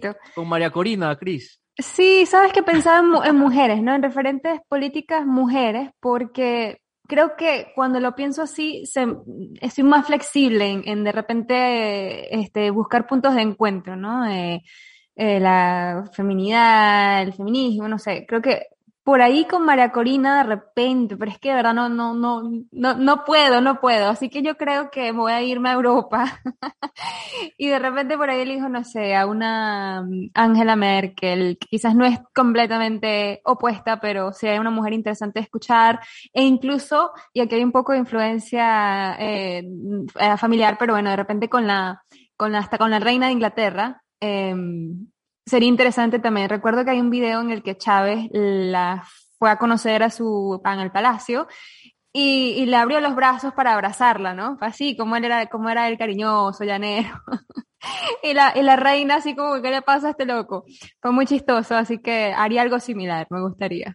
Estaría ya interesante. Ya se pueden imaginar estas, ¿no? Estas, estos cafés, ¿no? Eh, Con, con esta gente. Yo, de hecho, ¿Puedo esta agregar semana. uno más, Alfredo? Sí, ¿Puedo claro que sí, más? lean, sí, sí. Boris Johnson. Quiero sentarme Ah, a tomar no. un. pero Yo un para ver si el Boris pelo es de verdad o no. Yo estaría pendiente a su pelo. O sea, yo a su cabello. es de Alfredo, verdad, no es sabes de que verdad. quisieras hablar con Donald Trump. Todo el mundo lo Eh, sabe. la verdad es que sí, sería, mira, yo de verdad que con café con toda esta gente, creo que me lo tomaría con casi todas y todos, ¿eh? Yo creo que Donald Trump, claro que me encantaría tomar un café con este personaje, también fijándome en el pelo atentamente. Pero bueno, esta semana salió una, de hecho, una imagen que a mí me llamó la atención de eh, Scioli con Bolsonaro, eh, de manera bastante íntima, sorprendentemente. Digo, eh, eh, llamó y hubo ruido mediático en la, en la Argentina. A mí me llamó la atención también. Pero insisto, estas cosas pasan más de los que uno a veces presupone e imagina. A partir de ahí, Abraham, ¿qué tienes eh, para arrancar en estas amistades entre políticos eh, enemigos, por decirlo así? Bueno, vamos a arrancar con Fidel Castro, compas, porque yo creo que seguramente Fidel es el líder político del que Esta todo sí mundo la quiere sé. ser amigo, ¿no? Esta sí la sé. A ver si dices el que yo creo. Es que son algunos, pero eh, tenemos en el documento que hemos preparado a Enrique Peña Nieto en primer orden. Enrique Peña y Fidel Castro. ¿Se imaginan esa estampa de los dos? No, sí, verdaderamente es difícil de, de- imaginar, pero Fidel Castro creo que justamente has dado la tecla, Abraham. Yo me atrevo a decir que ha sido el político más relevante, con muchas ah, capacidad para dialogar. Yo no sé si amistad, eh, pero sí con mucha capacidad para dialogar con gente del otro bando. Eh, lo de Peña Nieto yo no lo sabía, iba por otro derrotero yo, pero me parece que está perfectamente elegido. Creo que es un, muy buen ejemplo que ilustra lo que queremos contar en este Bajo la Tiza. De hecho, yo recuerdo que Febres Cordero, tipo de extrema derecha ecuatoriano, eh, pres- expresidente del Partido Social Cristiano, eh, presumía de la amistad que tenía con, Fidel y tenía un cuadro en su, rancho, en, el Cortijo, con Fidel Castro, ¿no? Él, él- él presumía de eso. En todo caso, con Fidel todo el mundo quiere la foto, no habían pasado ni unos minutos de conocerse, la muerte del líder cubano y el presidente de México, Enrique Peña Nieto, para arrancar, escribió en su cuenta de Twitter, Fidel Castro fue un amigo de México, promotor de una relación bilateral basada en el respeto, el diálogo y la solidaridad. Y Vicente Fox, compas, recordó el conflicto diplomático suscitado entre México y Cuba por la comunicación telefónica que el expresidente Fidel Castro divulgó, en la que se escuchó al jefe del Ejecutivo, en este caso a Fox, decirle, comes y te vas, ¿no? Ese es un pasaje diplomático bastante conocido, creo, ¿no? Parecía que le incomodaba un poco a Vicente Fox la presencia de Fidel Castro en, en una cumbre donde iba a compartir con otros presidentes, ¿no? Eh, en todo caso, Peña Nieto fue mucho más, no solo diplomático, mucho más amigo de forma genuina de Fidel Castro que el propio Fox, que atrevió a decirle esto al comandante. ¿Qué les parece? Bueno, yo de, hecho de, de Fidel Castro él tenía eh, una estrecha relación con, eh, que seguramente en, América Latina se le conoce mucho menos, Manuel Fraga Iribarne, que fue ministro de Franco y luego fue el presidente del Partido Popular de la ultraderecha española durante mucho tiempo, presidente de Galicia electo durante ya la democracia, o sea, la, la derecha española, porque eh, bien sabe todo el mundo que Fidel Castro, pues su origen gallego, gallego no de lo que me dicen a mí, gallego de Galicia, de, de allá, eh, él y Raúl, y tenía una relación muy estrecha con Fidel, con Fidel y con el hermano Raúl, y esto siempre me, me llamaba la atención. Por cierto, ayer fue el natalicio de, de, de Fidel Castro y nos acordamos eh, de, del comandante siempre más que eterno, aunque me lo sigan poniendo en, en, los titulares de Clarín, me da exactamente igual, pero me hace reír. Pero sí, sí, Fidel Castro creo que es de las personas que, que más ha tenido esta capacidad. Recuerdo incluso una anécdota que está ya contada en más de un libro, cuando Fidel Castro, en la primera eh, toma de posesión de Chávez, en el 99, cuando gana las elecciones de diciembre del 98, eh, dice que se va muy pronto de la cena de presidentes eh, que auspiciaba el, comandante Chávez y justamente le dijo lo contrario de lo que estamos defendiendo acá. Le dijo a Chávez, me voy pronto porque creo que aquí tienes más enemigos que amigos, ten cuidado. Esto fue el de, la, de la forma de despedirse Fidel Castro de Hugo Chávez en el año 99, la primera vez que toma, toma posesión. Así que creo que Fidel es uno de los personajes que sí o sí tenía que inaugurar este, este segmento. Lean, quería decir algo. Y agrego también una relación, no sé si de amistad, pero sí de mucha cordialidad eh, entre Fidel Castro y el expresidente argentino Carlos Menem, que en su momento tuvo palabras muy duras para, para Fidel, pero en el trato personal tenían una muy buena relación que incluso in, eh, incluye a la hija de, de, Carlos Menem, que lo intentó convencer en su momento a Menem, mientras era presidente, de visitar la, la isla. Eh, Fidel Castro lo había invitado en algunas ocasiones y finalmente ese, ese encuentro no se dio, pero sí había una relación de cordialidad que hasta hace poco tiempo Menem la admitió y que tenían muy, pero muy buen trato. Mira, esta sí que tampoco, poco la sabía. Yo creo que si empezamos a hurgar, hubiéramos, creo que podríamos encontrar muchos y muchas, ¿no? En, en, América Latina y en el mundo que tenían esta relación estrecha con Fidel Castro. Hemos empezado con, ¿no? Arriba, arriba, a Abraham. A ver, otro, alguna otra historia que tengas que contar importante en este sentido. Solo antes, compa, porque de, de Fidel Castro hay algunos detalles interesantes. Hay una relación muy, muy poco conocida, pero muy real, muy estrecha entre Fidel Castro y la familia Trudeau, del actual presidente de Canadá. De hecho, Fidel Castro y Pierre Trudeau, el padre del actual presidente de Canadá, que también fue presidente, eh, trascendió de la política, eran realmente muy amigos. De hecho, el padre de Justin Trudeau eh, decía tener con su esposa una relación abierta y hay quienes especulan que el pequeño Justin Trudeau es hijo de Fidel Castro. Se Pero ¿qué dices, funeral. Abraham? Por favor, empiezas sí, sí, por esto. Hubiéramos empezado la pizarra con este punto. esto es una maravilla, ¿no? De la conspiranoia, ¿no? Pero no, está buenísimo. si ustedes pueden ver el funeral de Fidel Castro, bueno, eh, eh, al actual primer ministro de Canadá se lo abrazó de una forma muy emotiva durante el funeral de su padre. Cuando murió el padre de Trudeau, Fidel Castro lo abrazó muy fuerte al hijo, ¿no? Al hijo de Trudeau o a su hijo, quién sabe, ¿no? Bueno, vamos a otro tema. Vamos con Donald Trump y los Clinton, compañeros, que también obviamente están un poco, no sé, yo creo que los pondría en el mismo saco, pero eh, digamos que entre demócratas y republicanos supuestamente hay una grieta, ¿no? Hay una foto muy famosa en la que se ven Hillary Clinton pegada a Donald Trump con su sonrisa más amplia y su marido al otro lado tan cerca que alcanzaba a agarrar por el hombro al magnate mientras éste salía con la enésima ocurrencia ante la complacencia de su tercera mujer, Melania Trump. De esta foto solo han pasado 15 años eh, que, que fue tomada en la boda del magnate republicano con la exmodelo eslovena. Y los Clinton, compas, lo que quiero decirles es que fueron invitados de honor en la última boda de Donald Trump, que en esos tiempos patrocinaba sus campañas. Eran realmente muy amigos, muy amigos de acompañarse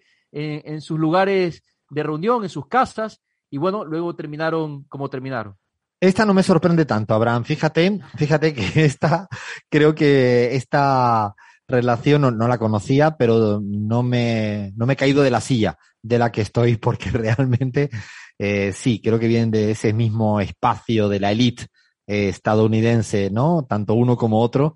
Y bueno, seguramente el hombre Donald Trump tendría mucho más amigos en el otro sitio y los Clinton eh, también. En esto, sí, yo creo que en la, en la, alta esfera política estadounidense me parece que estos casos eh, deben ser muy, muy, muy comunes. Vámonos para, para América Latina, Abraham.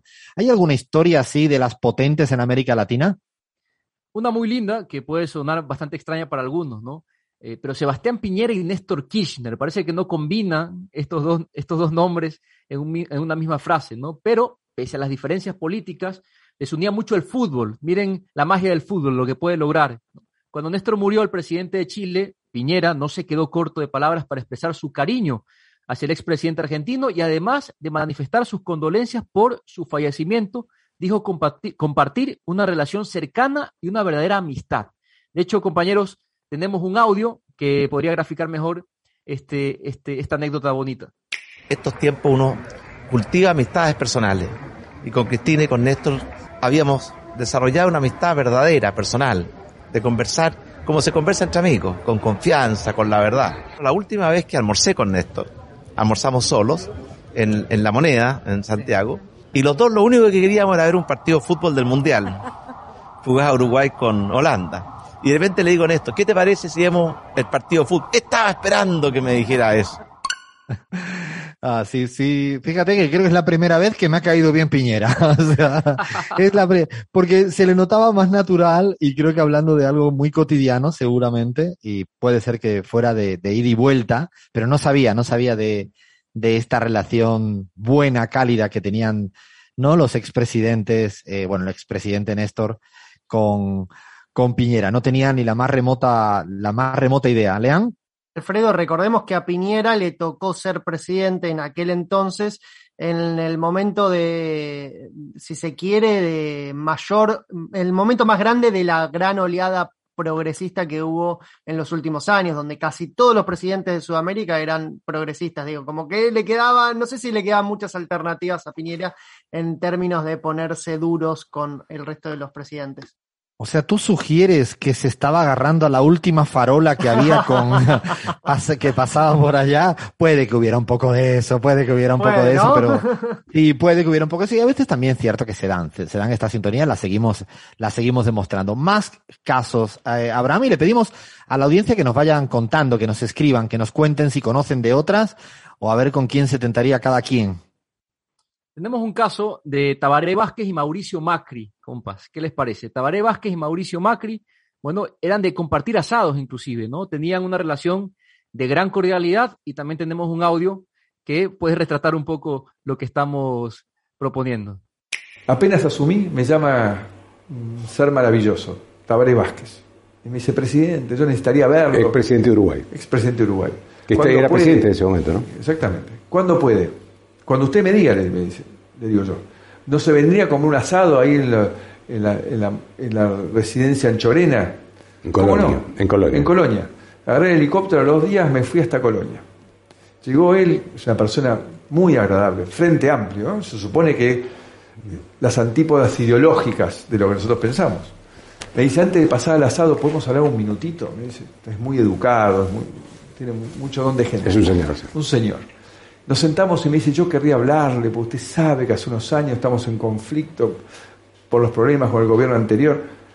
Yo querría ver, si me permite, presidente, le quiero pedir disculpas por todo lo que pasó. Tómelo como un enorme malentendido. Los argentinos amamos a los uruguayos, son nuestros hermanos.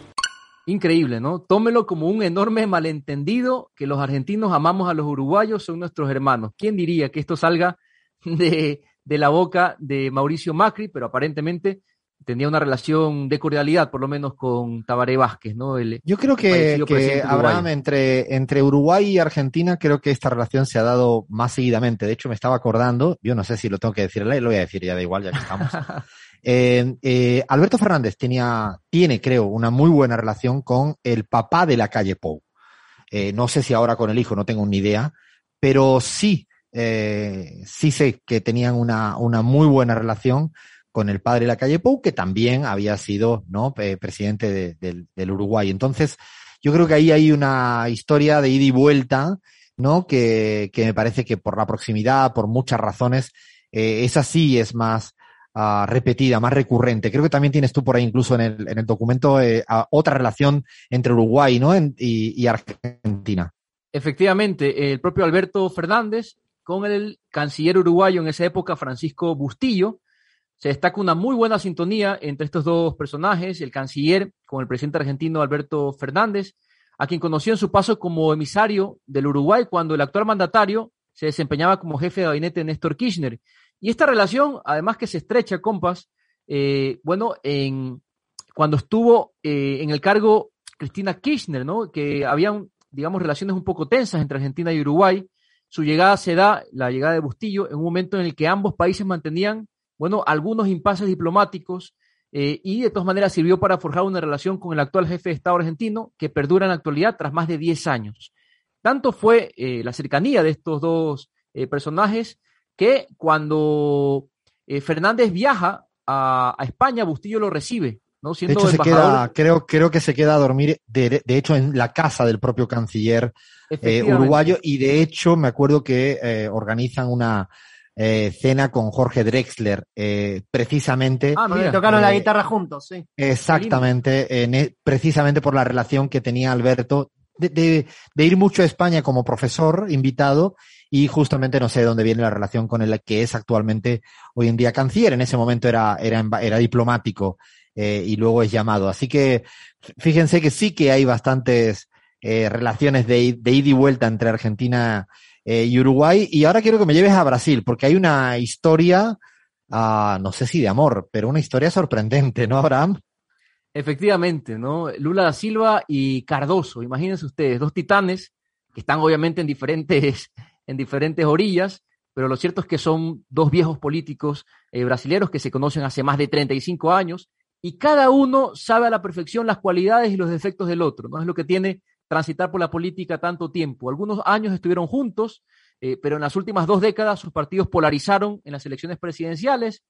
Eh, el socialdemócrata por el PSDB y el también socialdemócrata, pero más rojo, sin duda, el Partido de los Trabajadores. ¿no? Los expresidentes Fernando Enrique Cardoso y Luis Ignacio Lula da Silva, sí señores, siempre encontraban un espacio para dialogar cuando el escenario político se volvía muy turbulento, pero habían cesado de comunicarse después del impeachment de Dilma Rousseff y la presión indebida de Lula. Pareciera que ahora, compas, ambos líderes brasileños decidieron retomar su antigua amistad.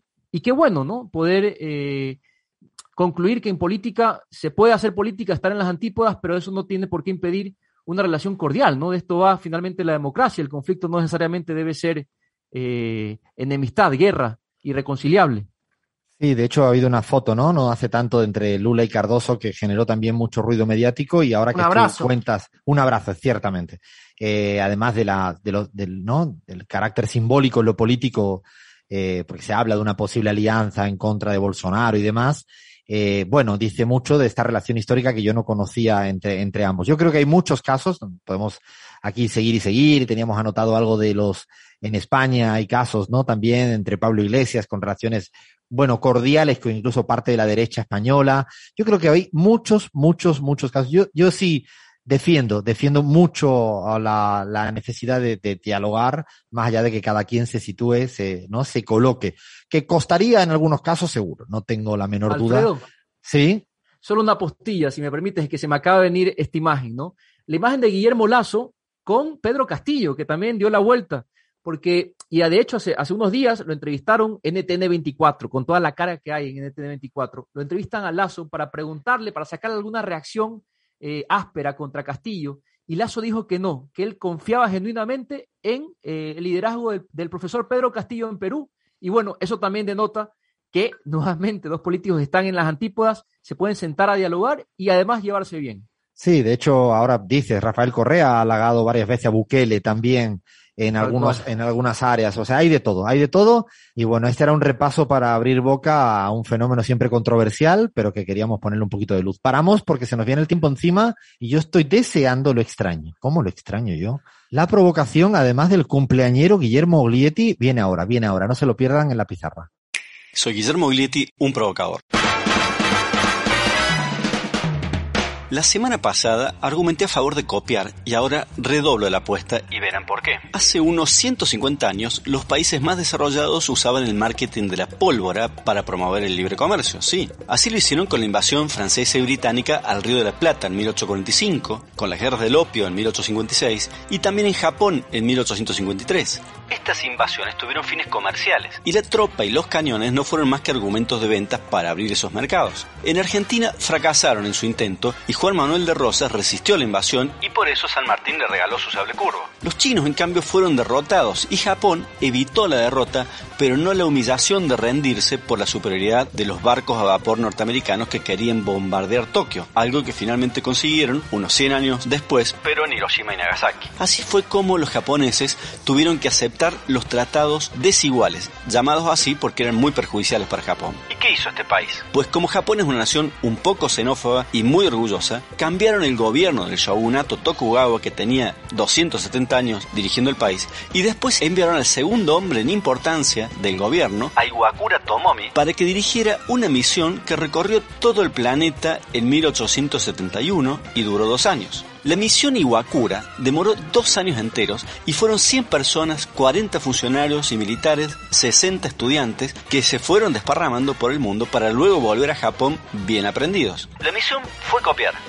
Así es, visitaron el mundo como quien mira el menú en un restaurante y elige lo mejor. Si el mejor ejército es el alemán, pues copio eso. Si el mejor sistema legal es el francés, pues copio eso. Si la mejor marina es la británica, copio eso. La educación pública, la mejor es la norteamericana, pues copio eso. Y y volvieron con muchas ideas. Para ellos fue posiblemente la principal decisión política que permitió crear el Japón moderno. Y yo aprovecho esta historia para recomendar que América Latina copie a los japoneses y mande una embajada para copiar al resto del mundo, eso sí. Y por supuesto, me ofrezco de voluntario para acompañarlo.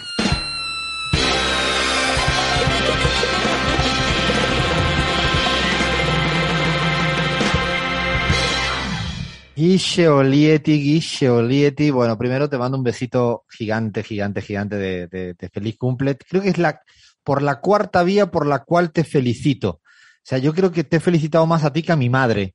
Eh, increíble, no sé, pero bueno, te quería decirlo aquí al aire para que todos los trolls, sobre todo, salgan contra ti cuanto antes. Eh, no, y sí, ahora de lo que dices, eh, qué provocación, no, no sé si esto de...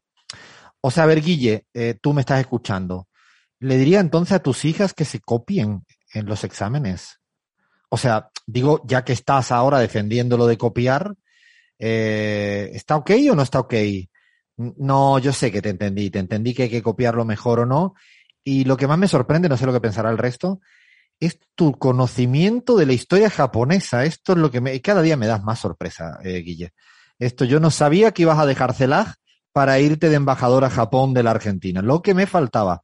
Eh, no sé, lean Abraham, Chris, si queréis eh, entrar a, la, a la cancha provocadora de Olieti. Yo, Alfredo, en el programa anterior confesé mis pecados de joven estudiante y que lo he hecho y que los desafíe al resto del equipo a que levanten la primera piedra quien no se haya copiado alguna vez en un examen aburridísimo de matemática, etcétera. Cris. Yo por ahí propongo que se, no sé, un ministerio del trap, algo así, ya que los Levantó la italianos mano, ¿eh? ahora se quieren copiar de Bad Bunny.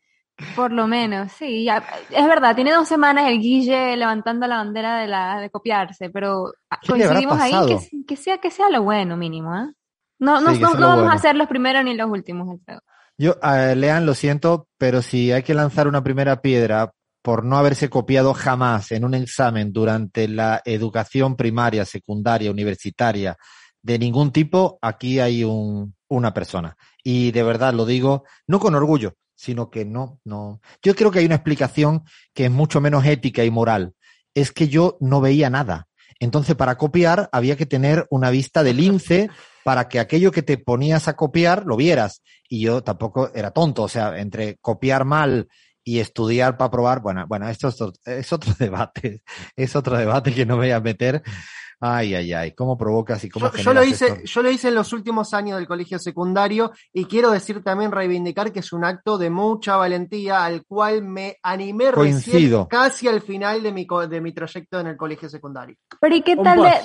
Dale, Cris, dale, ¿Qué, Cris. qué tal, ¿Qué tal los que se dejan copiar también? Porque yo, más que copiar, me dejaba copiar por mis amiguitas. Cuando algo, mira que no me estudié, yo le hacía como el, el pasito para que se copiaran. Así que no sé si también entra en esa categoría. Ah, es verdad, ahí, ahí puedo, quizá ya no levanto la mano. En, en esta parte yo no levanto la mano. Abraham, ¿qué decías? Nada, yo sí quería un poco problematizar el tema sin tampoco ponerlo muy pesado. Pero ojalá fuera tan fácil como copiar, ¿no? Porque creo que gran parte de los problemas que te- por lo menos presentamos en mi país es que se ha tratado de copiar de una forma muy, muy fea, ¿no? Modelos que simplemente no encajan en, en- en la cultura ecuatoriana, ¿no?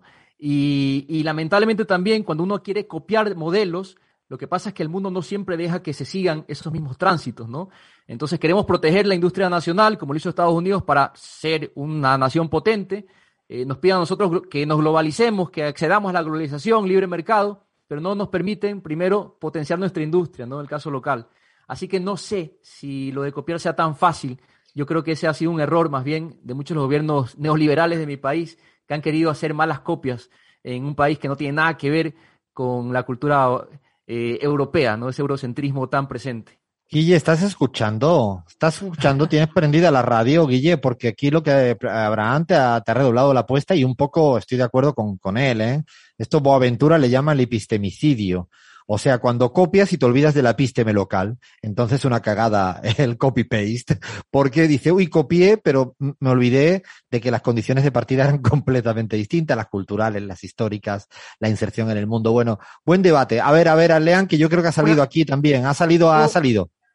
No, una más que a veces eh, ese país al cual nos queremos copiar se pone la gorra, como decimos acá en Argentina, y no nos dejan copiar. Mm, es cierto, o incluso te, hacen creer que has copiado y no, copiaste solo el 1%, ¿no? Yo creo que es un buen debate, un buen debate y una buena provocación de nuestro queridísimo Guillermo Lietti. Paramos, paramos que vamos con cada loca con su tema, no, me equivoqué. Personajaza, bueno, más o menos. Esta yo creo que podría tener casi loca con su tema, personajaza, lo que quiera, Ahora en la pizarra nos lo cuenta Cris. Seguimos. Estamos en la pizarra. Alfredo Serrano Mancilla en AM750.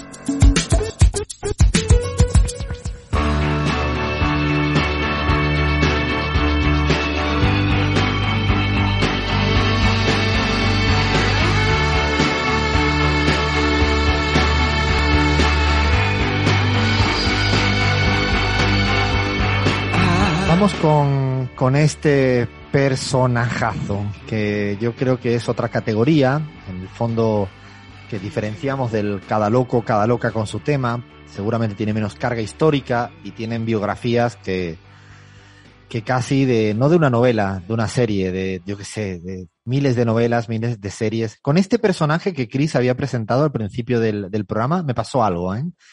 Es como, y me da una rabia, eh, cuando uno tiene una ignorancia absoluta de todo lo que hay detrás de un personaje icónico como es Rafael Acarrá. No tenía ni la más remota idea de casi nada. Y me llamó la atención cuando falleció, creo que hace no mucho, eh, empezaron, pues como suele pasar, ¿no? A, a, a pasajes, a contar eh, aristas de, de este personajazo. Claro, y, y, uno me iba sintiendo como más y más ignorante. No sé si, si os ha pasado de cuando empezáis a descubrir algo de alguien que todo el mundo sabe o mucha gente sabe y uno dice, ¿y por qué no me di cuenta antes? Casi la hubiera puesto a escuchar más o cuando la hubiera escuchado, porque ya era difícil escucharla más, eh, seguramente me hubiera evocado un conjunto de, de cosas. Porque para mí, uh, ahora a ver Chris que nos cuenta, yo de verdad que sé muy poquito, muy poquito de, ella. Eh, para mí, eh, Rafaela Carrá, a, a ver, era durante muchos años con mis amigos en las ferias populares, las fiestas populares de los pueblos del sur de España, era exactamente esto. A ver, dale play. Para enamorarse bien hay que venir al sur.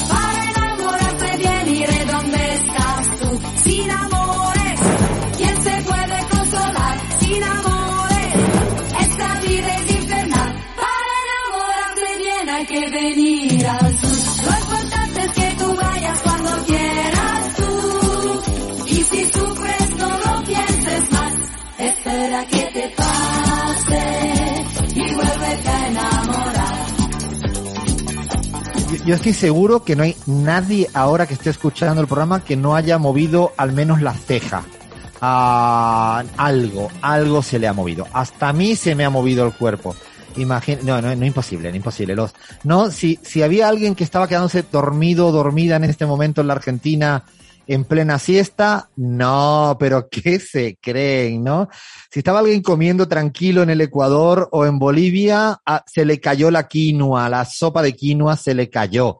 No, el yapingacho se cayó también. No, no, no hay manera, no, no. Esta, para mí esta es la música de Rafael Acarrá con mis colegas, yo diría que con un par de vinitos de más, eh, y además eufóricos. Verano, España, riéndome, no, la feria de Málaga, la feria, bueno, no sé. A ver, eh, Cris, esta canción, no me digas que no la has bailado o no me digas que, que claro, que eres tan, ¿cómo se llama ahora? Centennial, millennial, ya no sé. No me digan esto porque me vengo abajo, ¿eh?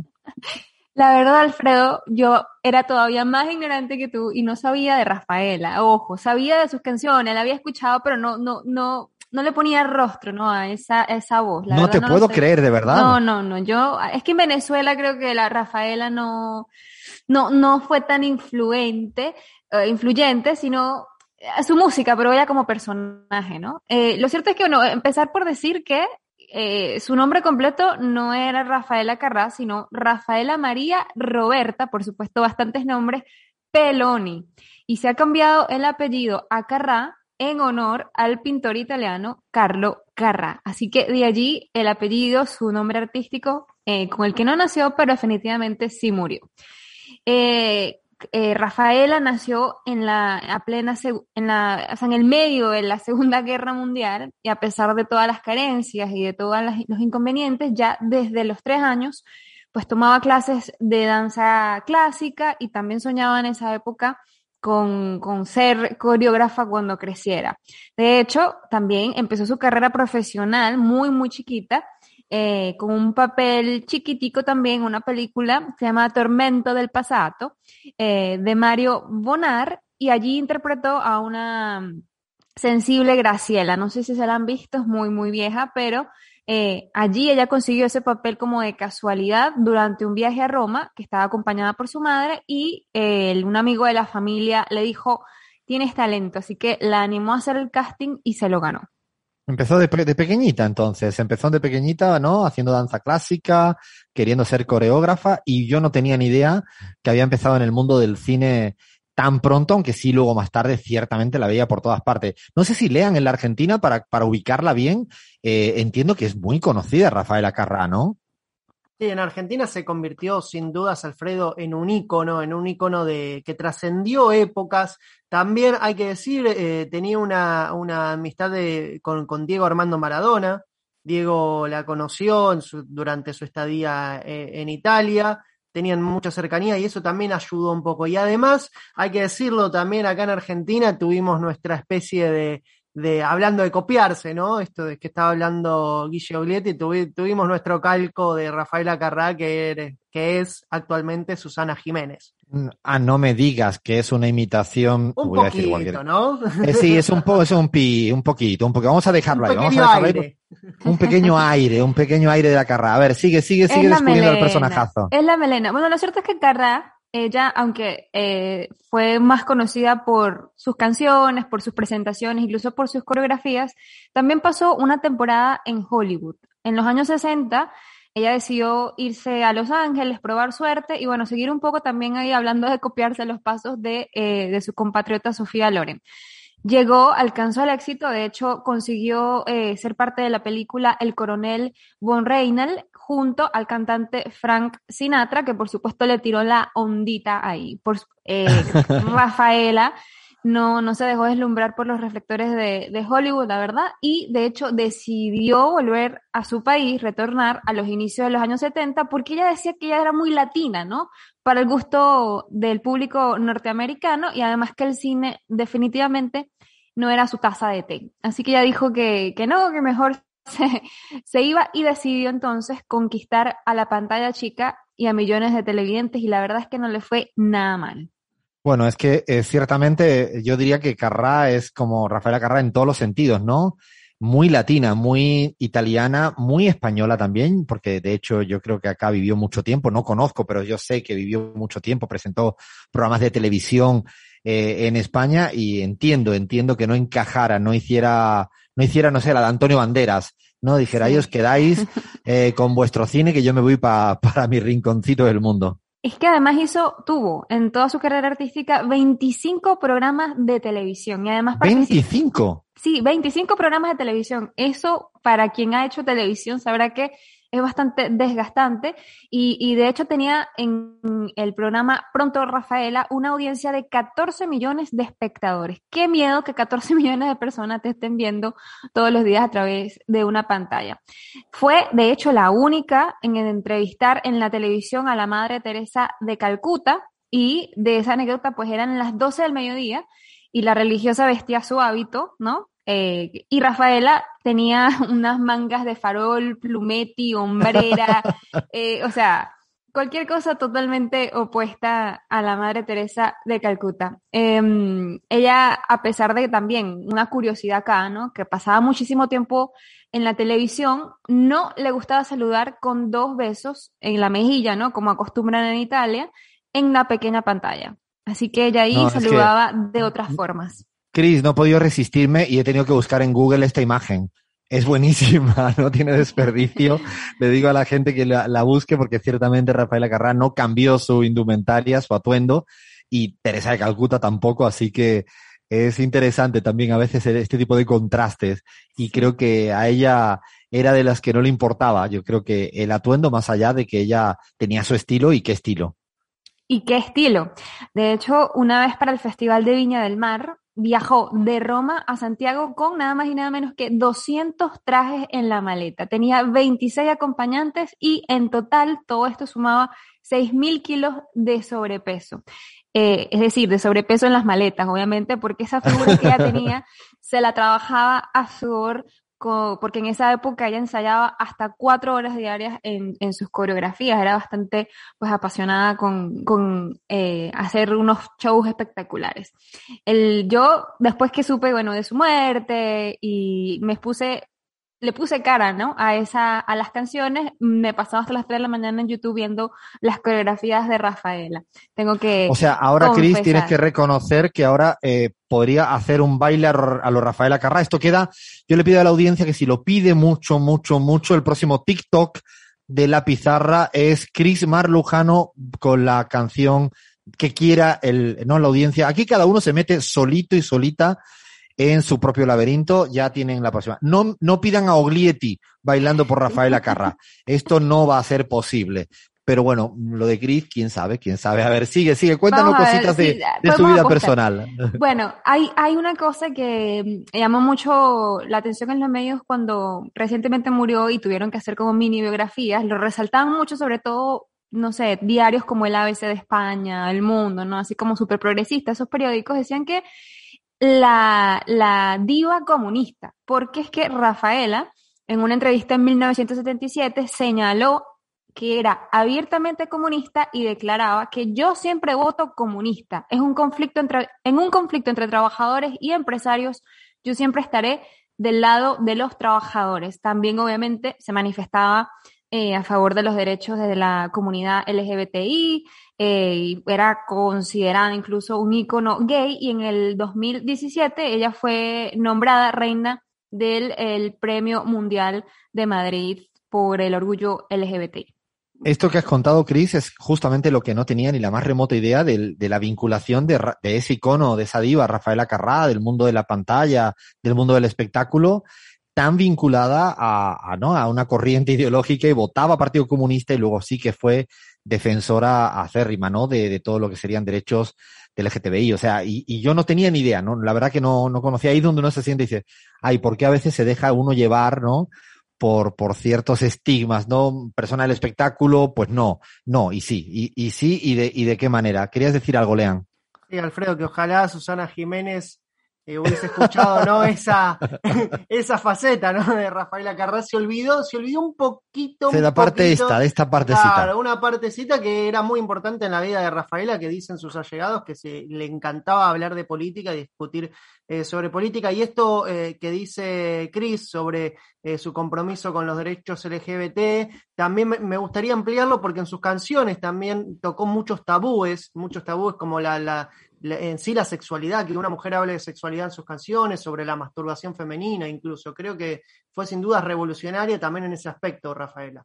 Sí, Sí, yo creo que esa es la parte importante. A ver, más cositas esto- porque yo ya estoy con eso que me encanta, ¿eh? De, sí, sí, ya hablo del adulterio, de la homosexualidad, ¿no? Como les decimos, convirtiéndose en todo un icono de la comunidad gay y em, se ganó un apodo, el ombligo de Italia. Esto fue porque eh, causó gran revuelo en una oportunidad, ella se presentó y tocó el tema Tuca Tuca. Esto eh, como apertura de un programa musical que tenía como audiencia, bueno, era toda familiar y que se transmitía por la televisión italiana. La agresión fue cantar con el ombligo al aire.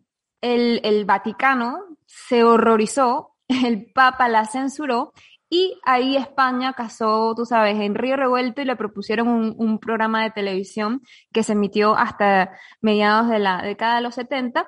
Finalmente, como les digo, se ganó este apodo, el, el ombligo de Italia, el Vaticano finalmente también le levantó el veto eh, y, ya pasó la situación, pero eso, eso sucedió. Em, Perdona, Cris, un segundo. Eh, me acabas de hacer recordar, y no quiero dejarlo pasar, el revuelo que se ha montado en España y que seguramente se va a montar en América Latina por la última portada de la próxima película de Pedro Almodóvar, que se llama Madres Paralelas, que yo ya estoy deseando verla, todo lo que viene de Almodóvar estoy deseando verla.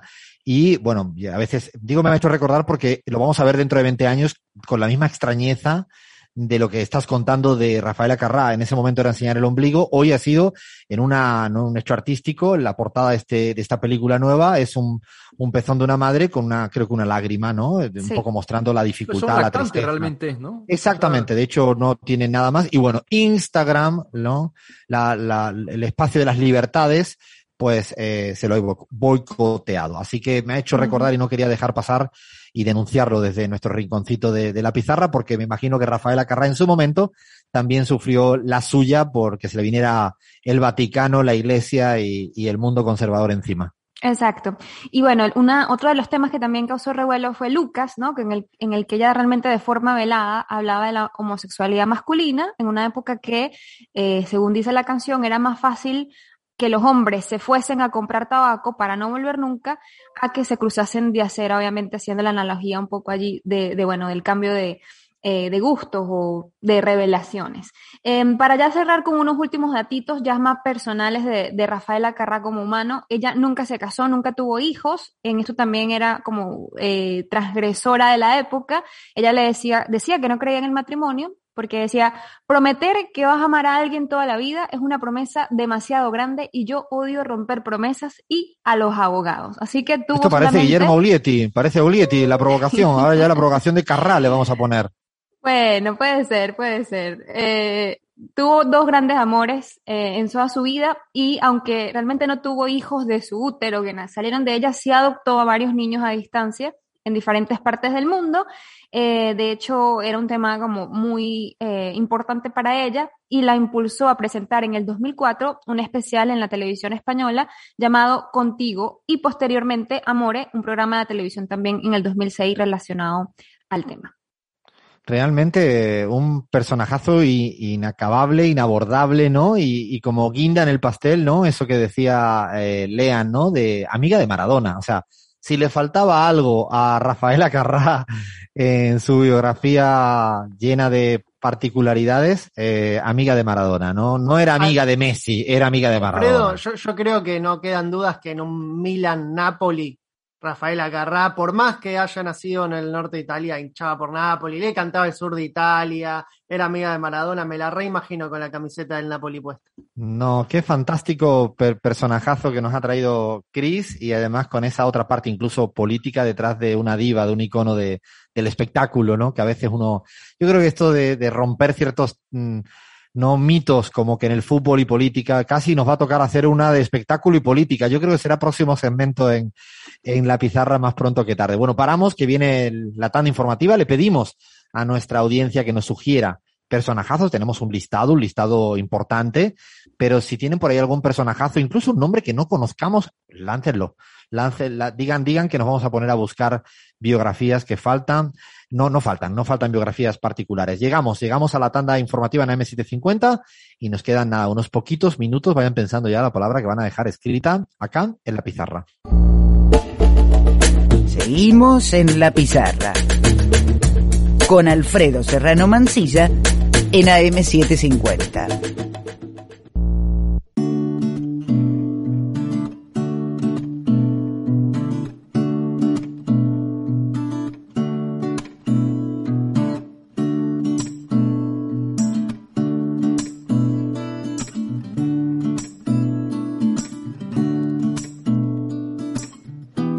Extrañaba, extrañaba hacer el programa entero. La semana pasada me sentí ahí medio frustrado, que no, que no, que no.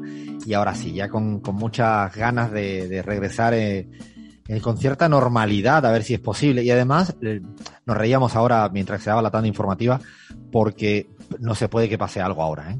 Pero mm, pocos contratiempos hemos tenido nosotros que siempre solemos, ¿no? Lo único que se, nos extravió la Gaby, pero es nada, que se nos extravie alguien, esto ya es parte, esto es parte del peaje de la pizarra y teníamos, la verdad que por ahora bien, bien, ¿no? La macumba, como diría Chris en el lenguaje togolés que ya ha adquirido el equipo de la pizarra, lo ha tratado bien, hoy se, se está portando bien. Fer ha hablado, esto, Fer ha hablado, ¿no? Eh, lean, si, si Fer la semana que viene no quiere reproducir su propio audio, nosotros, así como por atrás, tenemos que copiar ese pedacito y hacerlos como algo que aparezca permanentemente en el programa, ¿no? Yo creo que Un algo remix. tenemos que hacer. Un Sí, remix. Sí, sí, un, remix, hacer como un collage y hacerle decir cosas que no dijo. Exacto. Yo recuerdo todavía el sos jodido Alfredo y luego habló. ¿No? Primero entró, sos jodido Alfredo, pues está bien, yo se lo permito todo a Fer. Fer lo que quiera, está bien. Hasta acá llegamos con, con, con la pizarra. Esta semana no hemos tenido eh, charla, conversación, la dejamos para próximas semanas. También nos gusta intercambiar, ¿no? Hemos tenido varias Cholita Escaladora, Richie, el baloncestista, que me escribió y me dijo que está camino de Túnez. Ahora que se va a entrenar a la selección femenina, me escribió esta semana, dije, pero esta gente, bueno, un día lo llamaremos para ver cómo, cómo está la vida en Túnez. Eh, así, ¿no? Leonidas Iza, vayan, vayan sugiriendo también. Queremos eh, entrevistar a, yo tengo ganas de entrevistar, lean, a, a Pinto, al que fue entrenador, el, perdón, portero del Barça, muy amigo de Messi, rapero, eh, un personaje, así que te, te pido Sí, sí. también, a ese está pendiente, ese lo tenemos ahí en el... en- personaje, Pinto. Tengo Gran, eh, gran amigo de Lionel Messi, lamentablemente le tocó atajar en una época media complicada del Barça, media de transición. sí, pero estaba Valdés, era el portero talento. titular. Mucho talento, mucho talento musical, ¿eh? Exactamente, vamos a ver si lo podemos tener por acá. Y vayan sugiriendo eh, nombres, los que sean. Vamos a intentarlo, al menos lo vamos a intentar. Bueno, me voy despidiendo de, toda, de todo el equipo. Eh, Lean, te pido que les dé las gracias a, a toda la gente que hace posible que estemos acá un sábado más en el programa, no sé, 1546, no, 146 eh, de, de la pizarra. Eh, le damos las gracias a, a mucha gente, ¿no? Si no, nosotros al final lo único que hacemos es lo fácil, que es hablar aquí al micro. Sí, Alfredo, eh, agradecemos a todos los que, como, como bien vos decías, todos los que hacen posible este programa. No podemos dejar de agradecer a Cintia China, que estuvo en las redes, al equipo de Argentina Multicolor, que estuvo en la producción audiovisual, a Iván Soler en la web, a Fernando Saninelli en la edición de sonido, Ramiro Ruffini en la operación técnica de M750, Iván, Iván Bravo y Guadalupe Regal, cine informativo de M750, Carlos Minango en la operación técnica de Pichincha, Nico Flores en la de Patria Nueva, ya llegan en AM750, no se lo pierdan, Quique Duplá y Mayra García en la continuidad de la radio. Quédense escuchando radio acá o donde quieran, pero escuchen, escuchen mucha radio. A ver, Lean, ¿qué palabra dejas escrita esta semanita, esta semanita acá en, en la pizarra? Dejo la palabra cuero. Cuero, pero y, es que ya me dieron ganas de preguntar por qué, pero vamos a dejar ahí, que cada quien interprete lo que quiera, lo que quiera y donde quiera y como quiera. Cuero, deja la palabra. A ver, Cris, desde casi cerca de México, lo vamos a dejar así mejor. Desde cerca de México, ¿qué palabra dejas escrita en la pizarra? Tiempo. Tiempo. Ah, linda palabra, linda palabra, tiempo. También hay, ¿no? De, tiene para todo esa palabra, esa palabra casi de terapia. Ahora te, siento, te sentamos aquí en el diván y arrancamos, ¿eh? Tiempo, vamos a dejarlo ahí. También paro. Abraham Verduga, desde las llamas y el infierno del calor salamantino, ¿qué palabra dejas? Una palabra larga pero linda a propósito del bajo la tiza de hoy. Camaradería, camaradería. Camaradería, buena palabra, linda palabra y que se utiliza, se utiliza, todavía se utiliza, no, no, no queda obsoleta como mucha gente piensa. Yo voy a dejar una palabra, no sé por qué, y, eh, serían los argentinos, van a decir en Argentina que es un acto fallido, que algo hay, no sé, pantomima, y no voy a decir qué es. Pantomima, ¿no? Se entiende, ¿no? Entiendo que esa palabra a veces solo es de pantomima. Bueno, sí se me vino. Ya, ya veré por qué si voy al, al, al psicólogo y me, y me cuenta. Pero hasta acá llegamos, hasta, hasta acá llegamos con un programón eh, y ya con ganitas de vernos y escucharnos la próxima semana. Le dejamos por acá.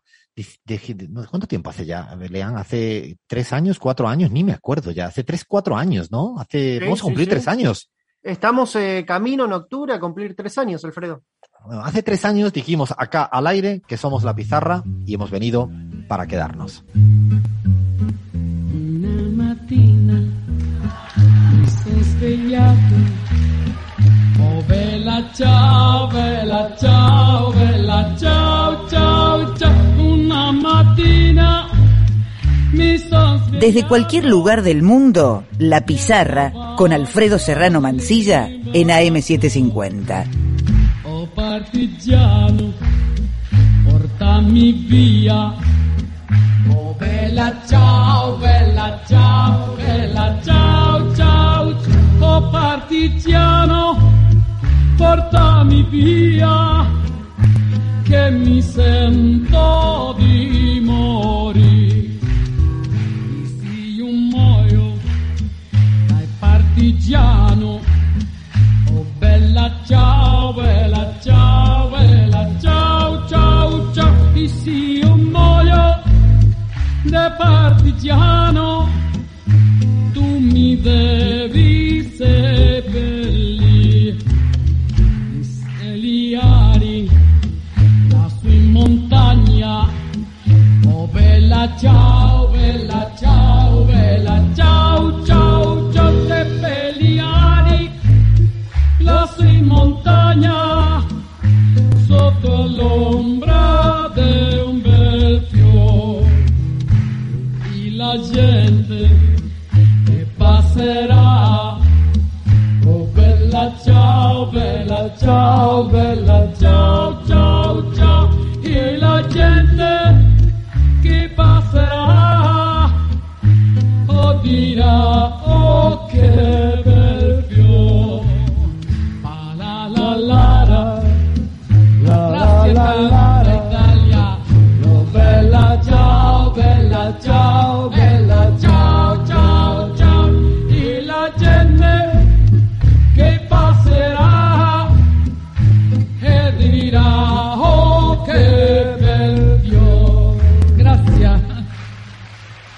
Как тебе там?